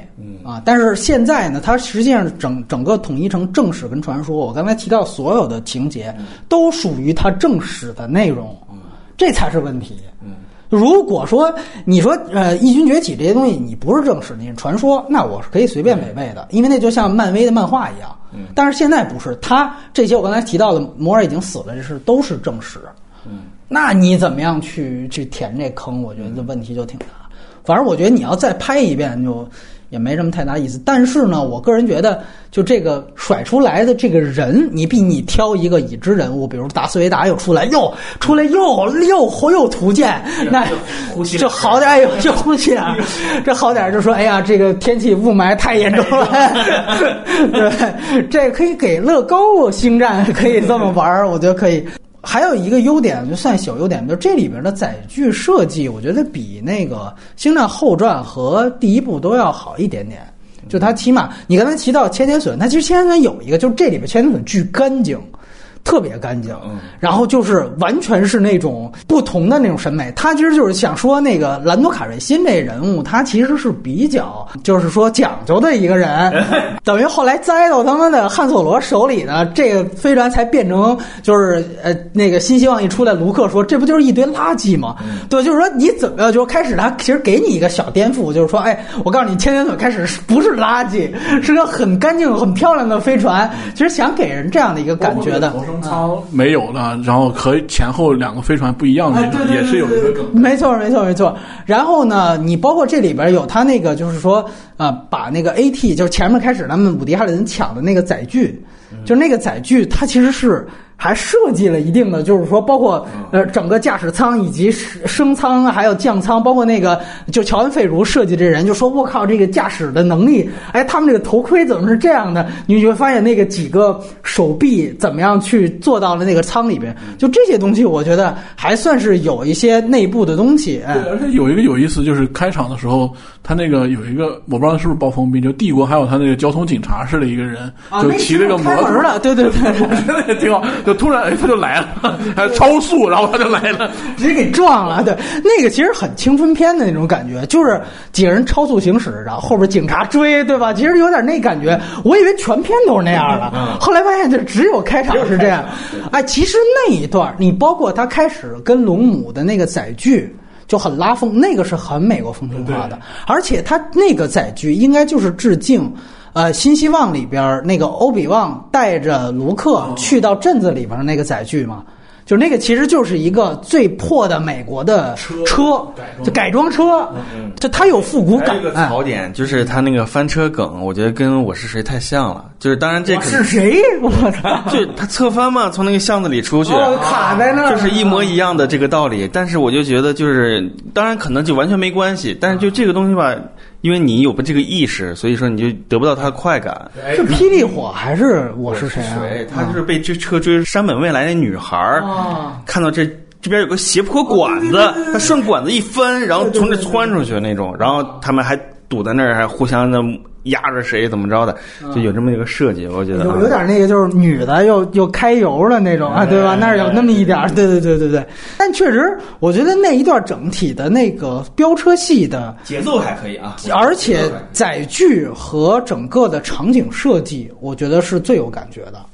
嗯，就是这个，包括追逐他们的，刚才你提到的跟暴风兵，包括它整个载具那个开场，我觉得是不错的。它有它有些小细节，我觉得是可以的。就是那在追逐的时候吧，它就有一种模拟真实的车在下坠或者擦碰的它感觉。其实就是漂移嘛。我这现在就车直接能飘，我就狂移，你知道吧？它有这种，所以他老给甩尾镜头，就是这让你觉得，哎，你终于看到一个最牛逼的漂移按理。说，你想这个飞船它是推动器，它跟轮胎摩擦是两回事对儿，对对，但是吧？他，你感觉它其实就故意制造这么一个反的这么一个东西，我觉得这个其实还是有设计感。对，然后你包括像那个，就是整个就旁边那个零件最后有点损坏，那个冒火花的那种感觉，我觉得这些就关于他载具在这一步，我反倒觉得他比其他的星战做的还是好。这个还是就是说，我说优点就是朗霍华德对这些控制和得心应手，他这个东西对他来说毫无难度。对，我知道你提到的那个缺点，就是你觉得为什么没有更深入的东西？我就想到，就是还是幽灵的威胁。你记得，其实卢卡斯他在幽灵威胁里，他想做载具的，就是那场那个我们说哦宾宾虚的那场飙车戏飙车戏。其实你说卢卡斯当时他没有这个想法吗？他交代了多少小安纳金就调试那个载具，我还怎么没电了？然后他找零件，然后怎么那其实很理科细节的那种东西，你他有这个情节，但是我没这个印象，就是他没有把这个真正的物理逻辑或者说世界逻辑说得那么清楚。你记得中间还有其他的赛车，它不是两个赛车中间有一个电吗？嗯然后中间有一个人还追让他触电，然后另外一个人就死了。就是他就要这种这触感的东西在，就是你想他已经很细致的去铺垫这，但是大家就都觉得这太傻逼了，就是当时被骂的鬼血喷头。而迪士尼他其实带着很保险的心态去做，就是你前传，哎，你哪个最受欢迎啊？是摩尔。哎，那我们就用这摩尔。然后你这个，哎呦我操，你这个什么载具细节这东西，你就别给我来了啊！就这东西我就不要了。就是他们是很投机的这种做法去、去扬气嘛，也是对于前传，我我个人其实这个从星战七八我就不太接受这种观点，就是你对前传完全抛弃，你怎么抛弃？对吧？你看你现在你摩尔，你不是照样你还是回来了吗？你他没死这事儿，你用的是你收购之前克隆人战争的设定啊？你包括你在像如果真的你拍《欧比昂传》，如果伊万真回来的话，就卢卡斯当时用伊万是有一个很好的想法，伊万是凭借猜火车成名的。就欧比旺，你如果只看电影，你会觉得他是一个你对开始你我觉得他是一个很正经的人，其实不是这样。他要是朋克，他对他实际上就是一个他妈猜火车二，所以我觉得，如果你要拍《欧比旺传》呢，我觉得反正拍前传前传确实从年龄上有这么一个问题，你不如就拍。就是还是新希望之前，如果大家有意去补的话，你就补一集，就是补那个呃摩尔之死，就是我们刚才提到的是《异军崛起》第三季的第二十集。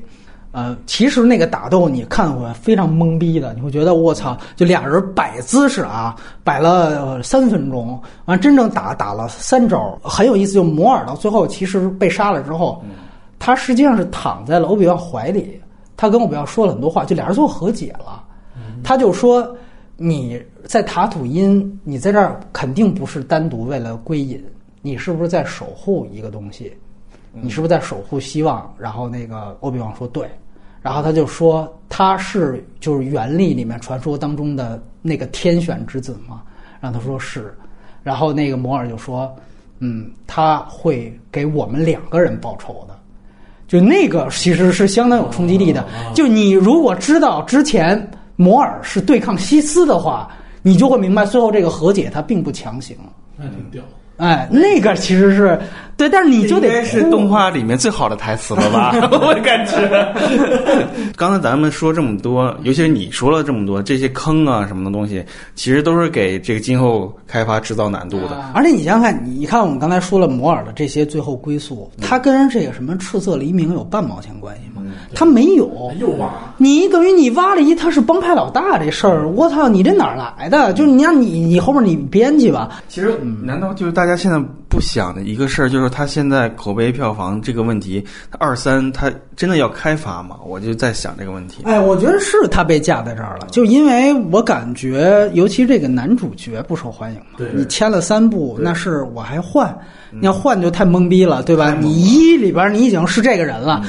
你你你，除非二三部直接请哈里斯福特，哎，赶紧呃动补回来演是吧？倒模，对，就是这个，要不然疯了，对吧？就这个确实，我觉得是一个挺大的一个问题。对，另外有一个细节，就是可能也算不太满意吧。就虽然也算是他规定动作完成，就是牌局，就是因为他正传早就说了，嗯，就是说这个千年隼是他从兰多卡瑞辛手里给赢回来的。那大家就看你到底怎么去展现这个牌局。结果呢，他这里边就是又弄反转加反转，就让我感觉其实这个牌局一来它不好看，两个人因为他的设定都在出老千，设计的太差，设计的就太差，而且呢，它有一点儿就是让人觉得特别说不通，就是也跟那个说《黑武士图鉴》一样，它强行就是典型的扣结局已知，我往前倒推你就别计较了，就是在于。你记着，他之前第一个，他为了做反转，就是你其实输了，汉索罗输了，然后我编的这赌注其实是没有的，我没有这么一艘飞船。然后呢，由于那个兰多卡尔辛碰见龙母了，龙母跟他说：“你跟我们一块儿去抢香料去吧，啊，抢那个核心素去吧。”然后兰多卡尔辛就不计较这个事儿了，嗯就无所谓了。那你想想，那后来俩人再翻一盘儿，汉佐罗赢了。那兰多卡瑞辛怎么会把这个飞船就真给他了呢？我觉得你甚至都可以这样，就是说，你虽然没，就是你就比如说最后兰多卡瑞辛说最这局你赢了，但是咱们俩扯平了，就是一人耍赖，一人一人耍赖耍一局。哎，但是这个这个千千隼我不能给你，然后哎怎么怎么正正说着呢，然后忽然那千千隼就是开走了，然后就看比如说丘巴卡在上面开呢，就这个片子，如果我们看千年隼，那它有牌局这么一个就是设硬设定摆在这儿，其实你是可以有牌局的这么一个赌片儿在这儿的性质的，这个东西是不行的。我觉得在我的就是那个情节，就是这个那个机器人他死了之后，把他的信息图安插在千年隼上，我觉得这个情节应该更多、更在具体，或者说怎么样的，因为这是千年隼也是在成长，对你在补完才成为一个完整的千年隼。但是你你说，但是你说他已经有这个了，对吧？你说他有没有成长？反正那千年隼也有成长，也有改装，对吧？就是说这个。你就嗯对，反正我最后还是给他一个及格分数，就就就是这么一个原因吧。哦，对，而且我另外一点呢，我就是还我还得说，就是因为它是拍在这个，就是因为《星战八》之后，就是因为我对《星战八》是不认的，就没有《星战八》。在我看来呢，是呃，《星战七》是迪士尼拍的同人电影，而《星战八》是迪士尼拍的恶搞电影。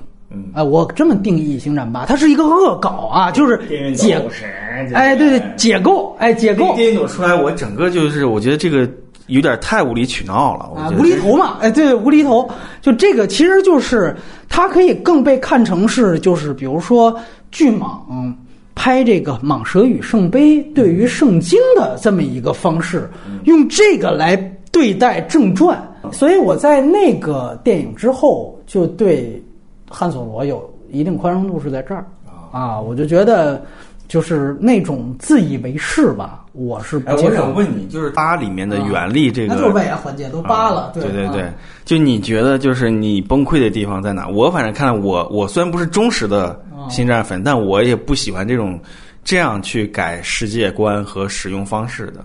嗯，我个人觉得它颠覆没有问题，但问题是它没有颠覆的合理性，嗯，所以它就变成了恶搞。我觉得最大的问题在这儿，就是你提到这些所有东西，你在之这之前如果要铺垫就还行，就就星战八我都不想多聊，对，就就这样吧。但是我觉得你们两个可以去聊一聊，我我听听你们俩的看法。我觉得，因为这个毕竟外延环节有一个很重要的问题，就是说大家怎么去看接下来的迪士尼的对星战的布局，对。但是那个，我觉得如果从波美这个角度上来说的话，我觉得可能未来正史越来越像野史，然后外传反而是不是 越来越修修补正 呃正正传里面可能会出现的一些问题啊？我觉得可能会是这样。但是其实刚才聊到就是未来呃可能会拍的这些几个星战的题材电影，比如说欧比旺也好，或者是那个赏金猎人也好，包括有可能有的尤达跟汉索罗有一个相似的问题，就是因为这个宇宙已经形成了，其实有很多无论是构想也好，还是他们之前的世界。好，就大家是很清楚的。我觉得宇宙的形成是导致了同人文化的一个发散，就是我觉得宇宙本身其实就是同人文化在不动不断补充里面的东西。你既然形成了宇宙之后，本身你的同人的东西也会越来越多。在这个过程中，你真正你想讲的东西是什么，或者你真正。呃，星战这个题材或者星战这个系列，你想表达是什么？我觉得是他需要去重新，无论是修正也好，还是重新去考虑这个东西。啊，波米在最一开始聊的时候，你会像漫威那样，每一次换一个新类型的导演，把它类型化，把它强调每一集单个的一个特色也好，还是你会像呃系列电影也好，或者是漫威那种电影也好，去不断在玩梗，不断在把里面的东西，你用那种流行文化的东西在包装它，你让大家去消费它，去喜欢它，就你究竟走。什么样的方式和方向，可能从《索罗》这部片里面我们还没有看到。你是抱有期待的，但是你会随着因为前面一次次的尝试，《索罗》这部电影其实它本身是像是星战宇宙尝试的又一个比较失败的一个作品。但如果成功了，它是不是有可能真的能像钢铁侠那样，就完全开启了这个宇宙是怎样怎样的一个历程？但它你这个试验品又失败了，就像我们刚才聊到一样，我们不断在降低期待值啊，不断在觉得啊，你你就这样了。然后我觉得这样慢慢慢慢下去的话，其实对整个这个电影系列也好，还是它宇宙也好，就都不是一个良性的一个循环。你拍钢铁侠一的时候，你其实是没有失败成本的，你是没有失败机会的。你要玩砸了就玩砸了，对吧？但是现在迪士尼它有资本，星战有资本，就是汉索罗砸了没关系。我这个金字招牌太大了，对吧？我一两部砸了都没事儿，我可以继续。所以这个其实他说白，为什么他保守啊？就在这儿，就所以他不敢搏。有有时候你你像比如说钢铁侠一，可能他是搏出来的。所以这个我觉得是创作心态也不一样。我我觉得这个心态是绝对不行的，将来他会呃复制汉索罗的失败。你汉索罗在这一次想回归，你没有做那么多创新，你几乎就没有做创新，你没有打开这个宇宙真正的格局，它格局太小了，要保留什么东西，要去增加什么东西，这个是肯尼迪一定要想的。同时，他还要想到怎么去降低这个门槛儿，就是新的美国年轻人，还有尤其是新的这个其他国家的这些，他这个全球范围的失败，这个已经很说明问题了。但是我相信，因为它北美市场份额那么大，它不可能为了中国市场再弄个特供版啊，就跟钢铁侠三，这是它不可能的。就最多就是姜文什么的，就我再找几个这种演个非常，而且就是绝对限制你的，他跟我谈条件，就是我就是让你怎么演，你就得怎么演。说实话，就是本来汉索罗他是一个很好的可以去门槛的这么一次机会。嗯，他如果真的一开始我就找这个朗霍华德，从一开始策划怎么着的精彩的动作戏、精彩的戏剧冲突和精彩的人物，他就可以降低这个跨过这个门槛了。他错过了这次机会，他为什么错过这次机会？他就不动，我觉得是头脑风暴，整个就他的头脑风暴团队是整个低于漫威那一套。对对对，就是凯文·费奇他带带队的那批人，嗯，绝对是第一个档次的。是。其实呢，就因为说白了，卢卡斯影业他们又不用卢卡斯的点子，嗯，就这个其实是最大的一个问题，就是他放弃了很多卢卡斯本人，其实他其实留下了很多的构想或者 idea，他可能想的没那么全，但是其实你你不觉得，如果我们说现在你都抱怨在抱怨迪士尼保守的话，卢卡斯其实他是有很多极其。不保守的想法，就这些想法，它能不能化成一个，就是一个你明白吗？化成一些电影，就是你比如说《星战》的这个宇宙里面，你可不可能就出现？你比如你这里有机器人的点，这次汉索罗，你有机器人的平权，你影射的是 LGBT 还是影射黑人？你有没有你在其中一个电影里面，我就拍一部二零四九？我探讨了这个东西，你包括原来我一直提克隆战争里面有一两集是讲克隆人，因为他是就波巴菲特他爸爸就是张果，就是是他的那个母克隆体张果菲特，他们的那一批克隆人，其中有开始有反叛和意识和觉醒意识，然后就开始反战，你知道吗？就是哎，我在这儿打半天，在打什么？就一两个士兵开始思想出现异化，然后包括这个正史宇宙里面也出现过，就是说。为什么皇帝开始都用克隆人，后来不用了？就是因为有一批克隆人反叛了。你这是有主题的，你不是说我这儿一个红人啊，一网红，就这个汉索罗是一网红嘛？我操，我就来就他。波巴菲特呢也是一个网红，也是很受欢迎一正传人物。我咱们就讲就讲他，你能不能讲？反正编剧我给你时间钱，你就你就给我写。对吧？那你这个东西，我觉得你是可以做出说头的。你包括我就特别去想，你你那次我再去看二零四九，其实我觉得二零四九就是它特别像一个，就比如说我前传和正传中间这种外传，特别适合做这种故事。就你想想看，我正传的这个救世主都固定好了。嗯，对吧？都都有哈里森福特啊，就都固定好了。其实，然后我这，比如我就是这么一人，他自以为自己是他妈救世主，最后我操，发现我是给别人做嫁衣呢。我觉得其实就是说。用主题和事件性来带动一些经典人物，他就他就像那个《侠盗一号》，《侠盗一号》大家还挺任务。还挺认的，对。对吧？所有粉粉丝也好，还是新观众也好，都相对比较认。就是他是完全是靠一个事件，并且是历史核心事件对。来带动一群新的人物，然后这个时候你再加人物光环，加人物的塑造、缺陷，这各种各样，嗯。这个那个，我觉得按这个思路才走才是好事儿。对对你没有事件，你就永远不知道这些人该怎么哎旋转啊。你说的这个呃是比较对的，对于单体电影来说。但是迪士尼它的战略就是说，你《侠盗一号》有几个正传的窟窿、前传的窟窿让我要我补啊？嗯，我你再找一个，我看看找找。你唯一之前有一个空子就是。前传二跟前传三中间打了克隆战争，你还拍了那么多的动画片和包括还有剧场版的动画电影，还有延生宇宙的东西，那你这没多少窟窿要让我补，那怎么办呢？那显然他觉得最好的方法是立人物，跟漫威宇宙一样。嗯，所以这是等于是他公司战略的一个，就那我肯定是拍网红、立人物这么，因为毕竟漫威宇宙的成功在那儿。对，所以这是他一个问题。我们当然都希望看这种核心聚焦一个事件的这种，就是你像《侠盗一号》这种，最后就因为它是衔接八分钟以前，所以你感觉到最后它那个麦克风的东西特别强烈，所以大家就能拴在一起。我觉得还有一种更宏大的一个架构，就是前传的这些不断的翻新去外讲他们的外传和正传，不断的推进讲之后的事儿。我觉得他始终没有想清楚，就这个原力这个东西怎么去把它们集中在一起，再去进行进一步的探索。这个原力东西它还能带来什么东西？人的影响、人的思维，或者是生活，嗯，什么样的东西？卢卡斯的卢卡斯的概念了。我觉得这个东西始终是，无论是外传还是后面的后来的所谓的野史后传，都可以去往这中间往这个方向去拧，最后它形成了原力的大主题，就是形而上，主观唯心嘛。对对对对这个我挺喜欢的。你说白了，你就是你敢不敢往二零四九那个方向走，对吧？你所有的对，也许比如说你设置一个人物，他对原力就是有误解的，他自以为就是这样的一个人，然后发现不是，就其实那个故事是很适合这个星战宇宙里面的一种幻灭感的营造。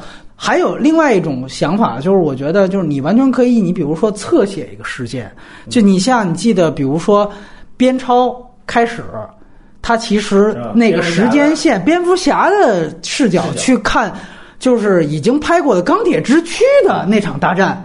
就我是一个平民视角，但其实这个同一事件之前已经电影拍过了，它其实也会产生出新的。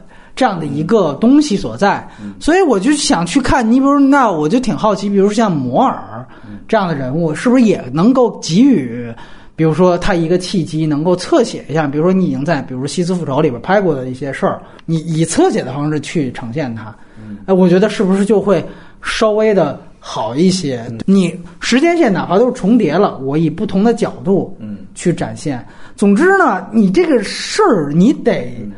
得有核心的事件，我觉得是最主要的好奇啊一。事儿，就是你不承认八，那九十基础都是八，而且 GG 这个可怕的人物，十没有了，九是哦九是，然后那个剩下的新的后传三部曲是完全还是八的导演来操盘，就跟这个七八九没关系了，他是这样的一个打算。J J 呢，我特别好奇，就是迪士尼到底，因为九也闹出了一个导演撤换的事儿，原来是《侏罗纪世界一》的导演，对对对，他给撤了。那我也不知道，请回 J J，那是不是说，是到底是因为《侏罗纪一》的导演玩的更大了，玩脱线了，然后是一种老霍华德式的补救？我觉得是。那如果是这样的话呢？那他要回到《星战七》，我觉得起码他还是能看的。也许我评价不太高，但是我会看。嗯，对，就等于是这么一个，但是我也不知道到底这这回来是什么意思，因为典型其实他《星战八》里边好多恶搞是把《星战七》的东西都搞了。嗯，就是《星战七》一直暗示雷那个身世实际上是不凡的，然后到八里边说是个捡破烂的，那个吧，你铺垫在那个二零四九之后，你觉得就特别没劲，对。因为八就七出来之后，大家猜的都太准了，我觉得，就是普通人跟原力的关系到底是什么，我就特别想了解。他呢，你也不能说他就吧里边没有讨论，但是你都不知道他在干嘛。就是你记得吗？当时那个雷跟那个卢克开始的对话，他就说你认为原力是什么？然后那个雷伊就说了几条，他就说你认识的你说的每一个字都是错的。我告诉你，原力不只是能把石头搬起来而已。然后最后那个你知道，就雷伊怎么救大家出来，就是把石头搬起来了。这就是它里面的原力观。你会发现，它呈现的一个典型的一个核心就是我在骂粉丝，嗯嗯，我在骂你们，但是我的原力观核心是什么？我不知道。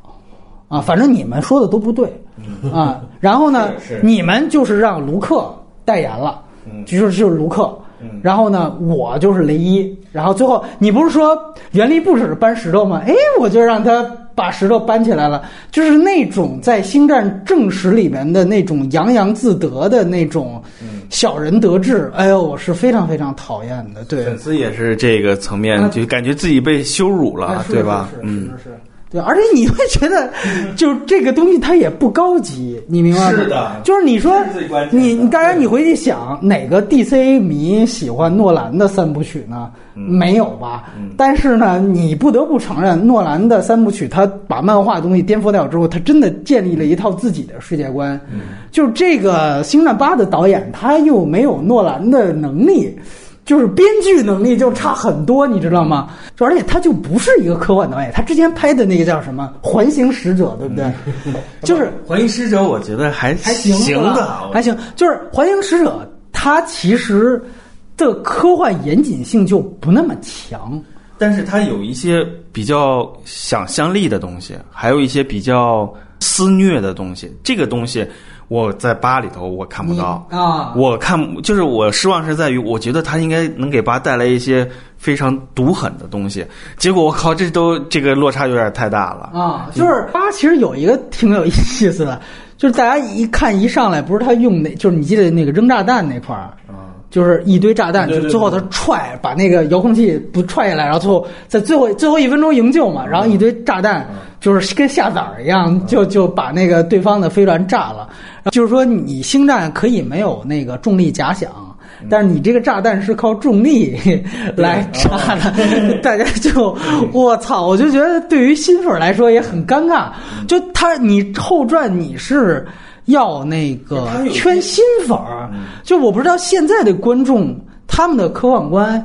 你看这样的上来，我就看第一场戏是不是就有起身就走了？就是飞船发出声音跟爆炸有声音，在正传的这个第一部出来之后，卢卡斯是解释过的，是的嗯说这个其实是飞船内部传导系统给这个飞行员的模拟声音。对，为了模拟出你交战的这样的一个真实感觉，这样有便于。这个交战战战斗的准确，对，他是 他说每一个飞船都是安装这种拟声器的，就所以 所以你说对对对，所以你说就是像星战八这种，我上来颠覆啊，我也不给你解释，我就重力下载儿，我这种 我操，反正这就跟复联三那个钢铁侠面罩一样。我不想接受那种在做超时空飞行也是一个攻击，他把那全都灭了。无论如何，你的智商，你作为一个帝国，你不可能想不到它的毁灭性是这么大的。这是一个非常逻辑性的问题，它不是你再怎么编、再怎么圆也不可能。你想想看，如果这个可以的话，那么正传三部曲里面各种，它可以培养日本的那种神风突击队。没错，没错。我操，我就超时空来吧，我撞死你们家那个！他一钻窜一溜，你这个取胜的能力过瘾了，这个对取胜能力非常高的。对对，那你想那个就侠盗一号，嗯，最后不是那个这个剑要逃跑的时候，那个突然达斯维达那个歼星舰驾到，给你堵在前面，然后就狂炸你。那你这里边要派一个人，你就神风，你就来这个，我操，达斯维达就死了，就就没有症状了。对，我是非常不能接受这个。这个当时你看的时候，你就我操，竟然是这个样，太牛逼了！但是马上一瞬间，你就会觉得这有点扯了，这太扯了，这个我是完全不能接受这层面的东西。就他用了很多扯的东西去颠覆，你就更不服气嘛？你就在这儿，对，因为他因为说实话，以往星球大战它都是那个。文化杂交嘛，它没有建立真正的科学理论的一个联系。是的，它一直以来说这样的。对，太空歌剧嘛，然后它是用原力作为一个所谓的联系和世界观的一个垫底的。因为大家的科幻观都在不断进步，他们都在看各种飞船的原理呀，还有异形在宇宙当中生存怎么就出去之后怎么着的，就是这些东西已经加深了很多印象了。就你再怎么样去回过头来，你是踩在。那个时候，比方说那个呃，卡梅隆刚开始物理学的不好，对于时空穿越他也搞不太明白是怎么回事，就大条的。所以说后来每次都要建立在他错误的这种理论上，在不断的繁衍这种问题。哇，这个就是这个问，我觉得现在现在也遇到的问题。嗯，就是你现在本质上我们去讨论前传的意义就所在，其实是前传是罗卡斯对于正传的一种扬弃。嗯，就是现在大家只是他。就粉丝不认前传而已，但前传其实他把它完全去科幻化了，对，政治惊悚就是所谓的就是黑豹这种，对吧？我把它变成这种电影，而且。他的这种就说白了是软科幻，他最后上升到的是一种，就是我们说一九八四嘛。我压根儿我我正传我也不是硬科幻，我最后我干脆就把社科这种就社会科幻这个事情捡起来，我就讲这个银河共和国它的腐朽是内部原因是什么？五百年后的那个那那那种主题，反乌托邦嘛，就这个事情是可以有的。但是呢，大家觉得哟，这不是我们原来的冒险了。我们青春冒险小伙伴一起，卢克搭伴这个，就是你现在看《新希望》，我觉得特别有意思的一点，它其实是一个青春冒险片儿。它打的一个人物内核就是卢克和汉索罗这样两个完全不同的人设，他爱上了同一个人，然后最后发现原来她是卢克的妹妹。就这里没有一个暧昧的。论伦梗在这其中，然后但是这个论伦梗接着出来一反转出来，又完美的解决掉了三个人的疑似存在的三角恋的关系。就是这个东西对于青春的撩拨啊，其实是哈利波特式的。就你明白吗？就是我在看新希望是有这种感觉。那你前传你确实没有这个东西了。我所以，我我是期待着他拍成美国风情化倒好。对不对？我觉得之前不是最早就说嘛，就打什么呀？后面以后就不打了，然后大家一块过生活。它的冲突可能会比较弱，就跟你比如说像就二零四九里面嘛，我就没什么打戏，就是人物 B 故事就是 A 故事。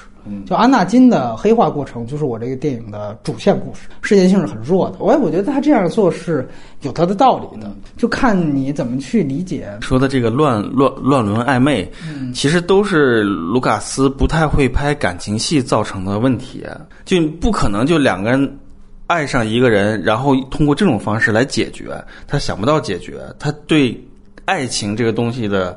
表现就我们回过头看阿纳金的爱情，也都找不到细节，你很难去找到一个就是说一个爱情戏特别好看，或者说怎么样的。我觉得这都是一个他其实不不太关注、不太擅长这个层面。对他呢，我觉得确实在这一点上有利有弊。就是尤其我现在去看美国风情画，你再回去去看，就他跟好多青春片完全不一样的是，就是你按说他讲的是这些人他荷尔蒙爆棚的时期，就跟新希望的年龄段差不多吧，那几个主人公。但是好的地方就是他真的他有好多，比如说表现这那个时候受大男子主义嘛。就是哎，你要是女的，你要跟我好，你要是怕毕业分手，咱们俩就来一发。其实就是朗华德演的那个角色，哎，就有这种东西。但是你就会感觉到，就卢卡斯，包括其实我觉得新好莱坞四杰都是这特点，他们对于性这些低俗的东西完全不感兴趣，所以使得他们的电影就很自然的把笔墨都留在了一个更宏观的角度。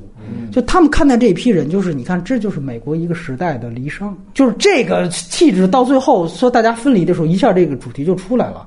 就因为我本身我创作者理念，我就不是沉溺在我的荷尔蒙回忆当中。就不说烂仔帮那些，就哪怕姜文他也是拍杨灿，他也是沉浸在荷尔蒙当中的。但是这批人他都不是。你你像科波拉，你那个美国风情画科波拉监制嘛，他参与的也很深。科波拉拍斗鱼也是，我操，我就所有人物都是他妈希腊神话的，对位在一个青春片里面。就是斯皮尔伯格，我们那期聊就更甭提了。他们对于就这一批人，就包括希格在，他们对于性这个东西啊，对于这种。就这种现在所谓的低俗恶趣味的梗，天然的就不感兴趣，所以缺点可能就是不会拍吧。但是另外一个就是他们也不会拍，就是我这东西不好意思，我有着眼的，我比这牛逼多的，你牛逼多的东西去讲。对对对，所以也有很多人说，就正传其实是卢卡斯当时。就是所谓的一个自己降格，要不我写一个大家都能通俗易懂的故事，就是让子弹飞，就这种感觉。最后发现把这个东西把它绑架了，就最后就就呈现了这么一个结果。你别忘，美国风情画，他应该是他拿到奥斯卡最佳导演提名的，就那是一个青春片，那个我觉得也特别好。就星战也应该有的时候去参考一下。他三一律，他就是讲一个晚上，高中毕业完了之后，那个马上第二天大家就。有的考上大学了，就是好学生考上大学了，就飞走了。然后差学生呢，有的留级要准备再读一年，还有的就是没考上就接接着混。然后就那么一个晚上，然后他有几个人物光落实，就开始加油站见面。然后一个人就说：“哎呀，我刚刚领到奖学金，就是一优等生啊，我准备走了，怎么着？但是我犹豫要不要走。”另外，朗华德演的也是我要不要走。然后到经历过这一晚上的冒险，然后最后大家就分开。也有的就是。飙车飙赢了，但是就自此的就留在了这儿，就是然后最后他就一行字幕，就是哦，最后这个留在这儿的人有一天被醉鬼撞死了，然后那个离开的人啊去了加拿大，最后当了一个作家什么的，几行字这片子就完了。但是最后那场分别，你就会觉得就是所有的人物好像在一个这这一个晚上就完全注定了，就那种宿命感和那种就是所谓的我们说青春的那种。感伤感就在一个，都是约炮啊，完了咱们再来一发个分手炮，就在这种好像就嬉笑怒骂期间，这个气质就呈现出来。我觉得他最牛逼的一个就是朗华德采访里也说，他说音乐铺特别好嘛，他是怎么样去拴这多线？他是多线索嘛？电他是实际上大家都听那个有一个电台，因为你们都是车嘛，大家都开车泡妞开车都听一个电台，就这个电台其实是海盗电台。他其实呢是一个，就是好像被警察抓的这么一个，就天天政治不正确，就是天天给各种那个公益电话打电话骚扰人家，然后就把这个电话录下来啊，然后然后同时还放各种的时代金曲，所以呢他就有充足的理由，就铺任何线索的时候，这些歌都在这个这个背景的旋律当中，然后呢同时停下来就是看这个人在这叨逼，然后到最后这个。就是最有人物弧光的这个男主角，就决定他拿了奖学金要不要走。他还被一个热了一帮那个小帮派，那小帮派还有点绑架他的意思。然后后来摆脱之后呢，他就听那个小帮派说：“你别老听这个说海盗电台，他们就吹牛逼这海盗电台其实在墨西哥，还有人说其实是在外星啊，他根本就不是人什么的。”然后他，然后有一个那帮派他们说：“别扯淡了，这个你们崇拜的这个电台这主播我见过，就他们在城外头。”就那儿支一电线，就城外的两公里，就那儿那么一地儿，就在那儿。然后那人说不可能，说他牛逼着呢，那都是什么？完了，他后来摆脱这小帮派呢，他因为没事干，他还很迷茫了。其实那时候很迷茫，他就去了去了那儿了。等于这个其实是最后对于这个影片一直浮现在大家背景音的一个就是封闭叙事的打破，他就进去了。进去之后呢，完就发现一个人在那儿吃冰棍儿，就说：“我操，我家冰箱化了，这冰棍儿他妈吃不完，你赶紧帮我吃几根儿。”一个荒诞的一个对，荒诞的。然后呢，他就说那个，我最后就想，我碰到了一个女神，在也是大街上看见的，我想那个问她，那个就是她到底是谁？你你因为大家都听你的节目，你能帮我说一下吗？就说啊，我不是那个狼人，就是那个电台主播，我不是他。那个这样，你给我一条子，我给你递过来。他说：“那他那狼人在哪儿？”他说：“你这样，你听一下，我给你放一袋子，就正好他那时候在播歌，播完歌了。他说：‘你你等等啊，我把另一盘一盘袋子塞进去，一放，然后发现那袋子里发出的就是狼人和听众对话的声音。’他一想，我操，等于这他妈的和听众的啊！现在我们接一个接线，这是录下来的。他一下子就我操，这个这个操幻太幻灭了，就这个东西。他说那这样，但是呢，他说那个那边总部啊，一直都给我每天快递的这些袋子，等咱们来的时候，我把你条子递给他。他说不行，我明天我就要走了。他说那这样，我以最快的速度看能不能通知哪边能怎么着。然后他就说行。然后他就挺失望，的说没想到是这样。嗯，然后递完条他就走了。走了之后呢，那个歌儿又播完了，又开始说。然后他就回去又看了一眼，说看了一眼之后发现，哎，就这个吃冰棍这个人他自己在那儿说呢。就是你会感觉他就他有一个多异性，就你不知道他到底是在那儿蒙他呢，还是说这个其实是一个他看的错乱的地方。但是这个整个他把那种。就青春的那种手足无措，就到底我该相信谁？就是对青春，就是感觉特别有目标又特别没目标那么一个状态。对，就我操，就最后这就通过，而且他其实最后是慢慢的薄暮嘛，就开始要清晨的感觉。嗯，就随着那个天色慢慢的亮起来了，就所有的人物的要要尘埃落定了，就这个感觉其实给你。特别好，特别强烈，你就会发现他碾压后面所有的那种单纯的约炮的那种青春片就在这儿。嗯，就他所有的落脚点都不是拘泥在于男女关系，可就是也因为他不会拍，就因为我说的其实是美国风情画。就你看我这个主题够大，最后还真撑起来了。这个东西就是一代人，我们说迷茫的一代，垮掉的一代。嗯，哎，我就在说这个事情。你就说这就是他，这就是卢卡斯他的野心，他放的很高。哎，我就觉得肯尼迪的问题，他到底是要什么？嗯，而且你你想想看，你敢不敢雇乔治米勒直接来，对吧？你来一个 这个，对你你你敢用你敢用乔治米勒吗？啊，当然你你前提是你用他，你就别开他。你要用了，你又开就没劲了。反而星际迷航那边，昆汀可能。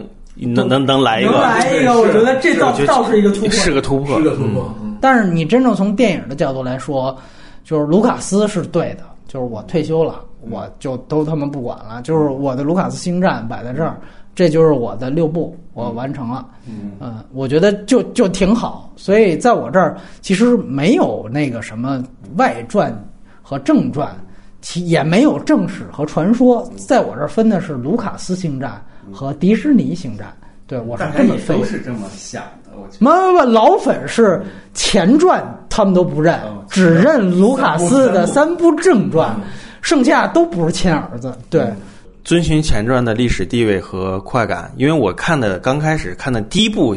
我看的《星战》就是《帝国反击战》，你知道吗？小的时候，小学的时候看第一部就《帝国反击战》，我前不前不着村后不着店，我就不知道这个世界怎么样，但是我就觉得这个太牛了，啊，就觉得它好牛，就是是这样的一个快乐。然后等到后来，就是你会发现它提升了那个战斗画面跟那些酷炫酷炫的东西，你是被这个带入进去的啊！你真的是觉得哇，这比以前这个。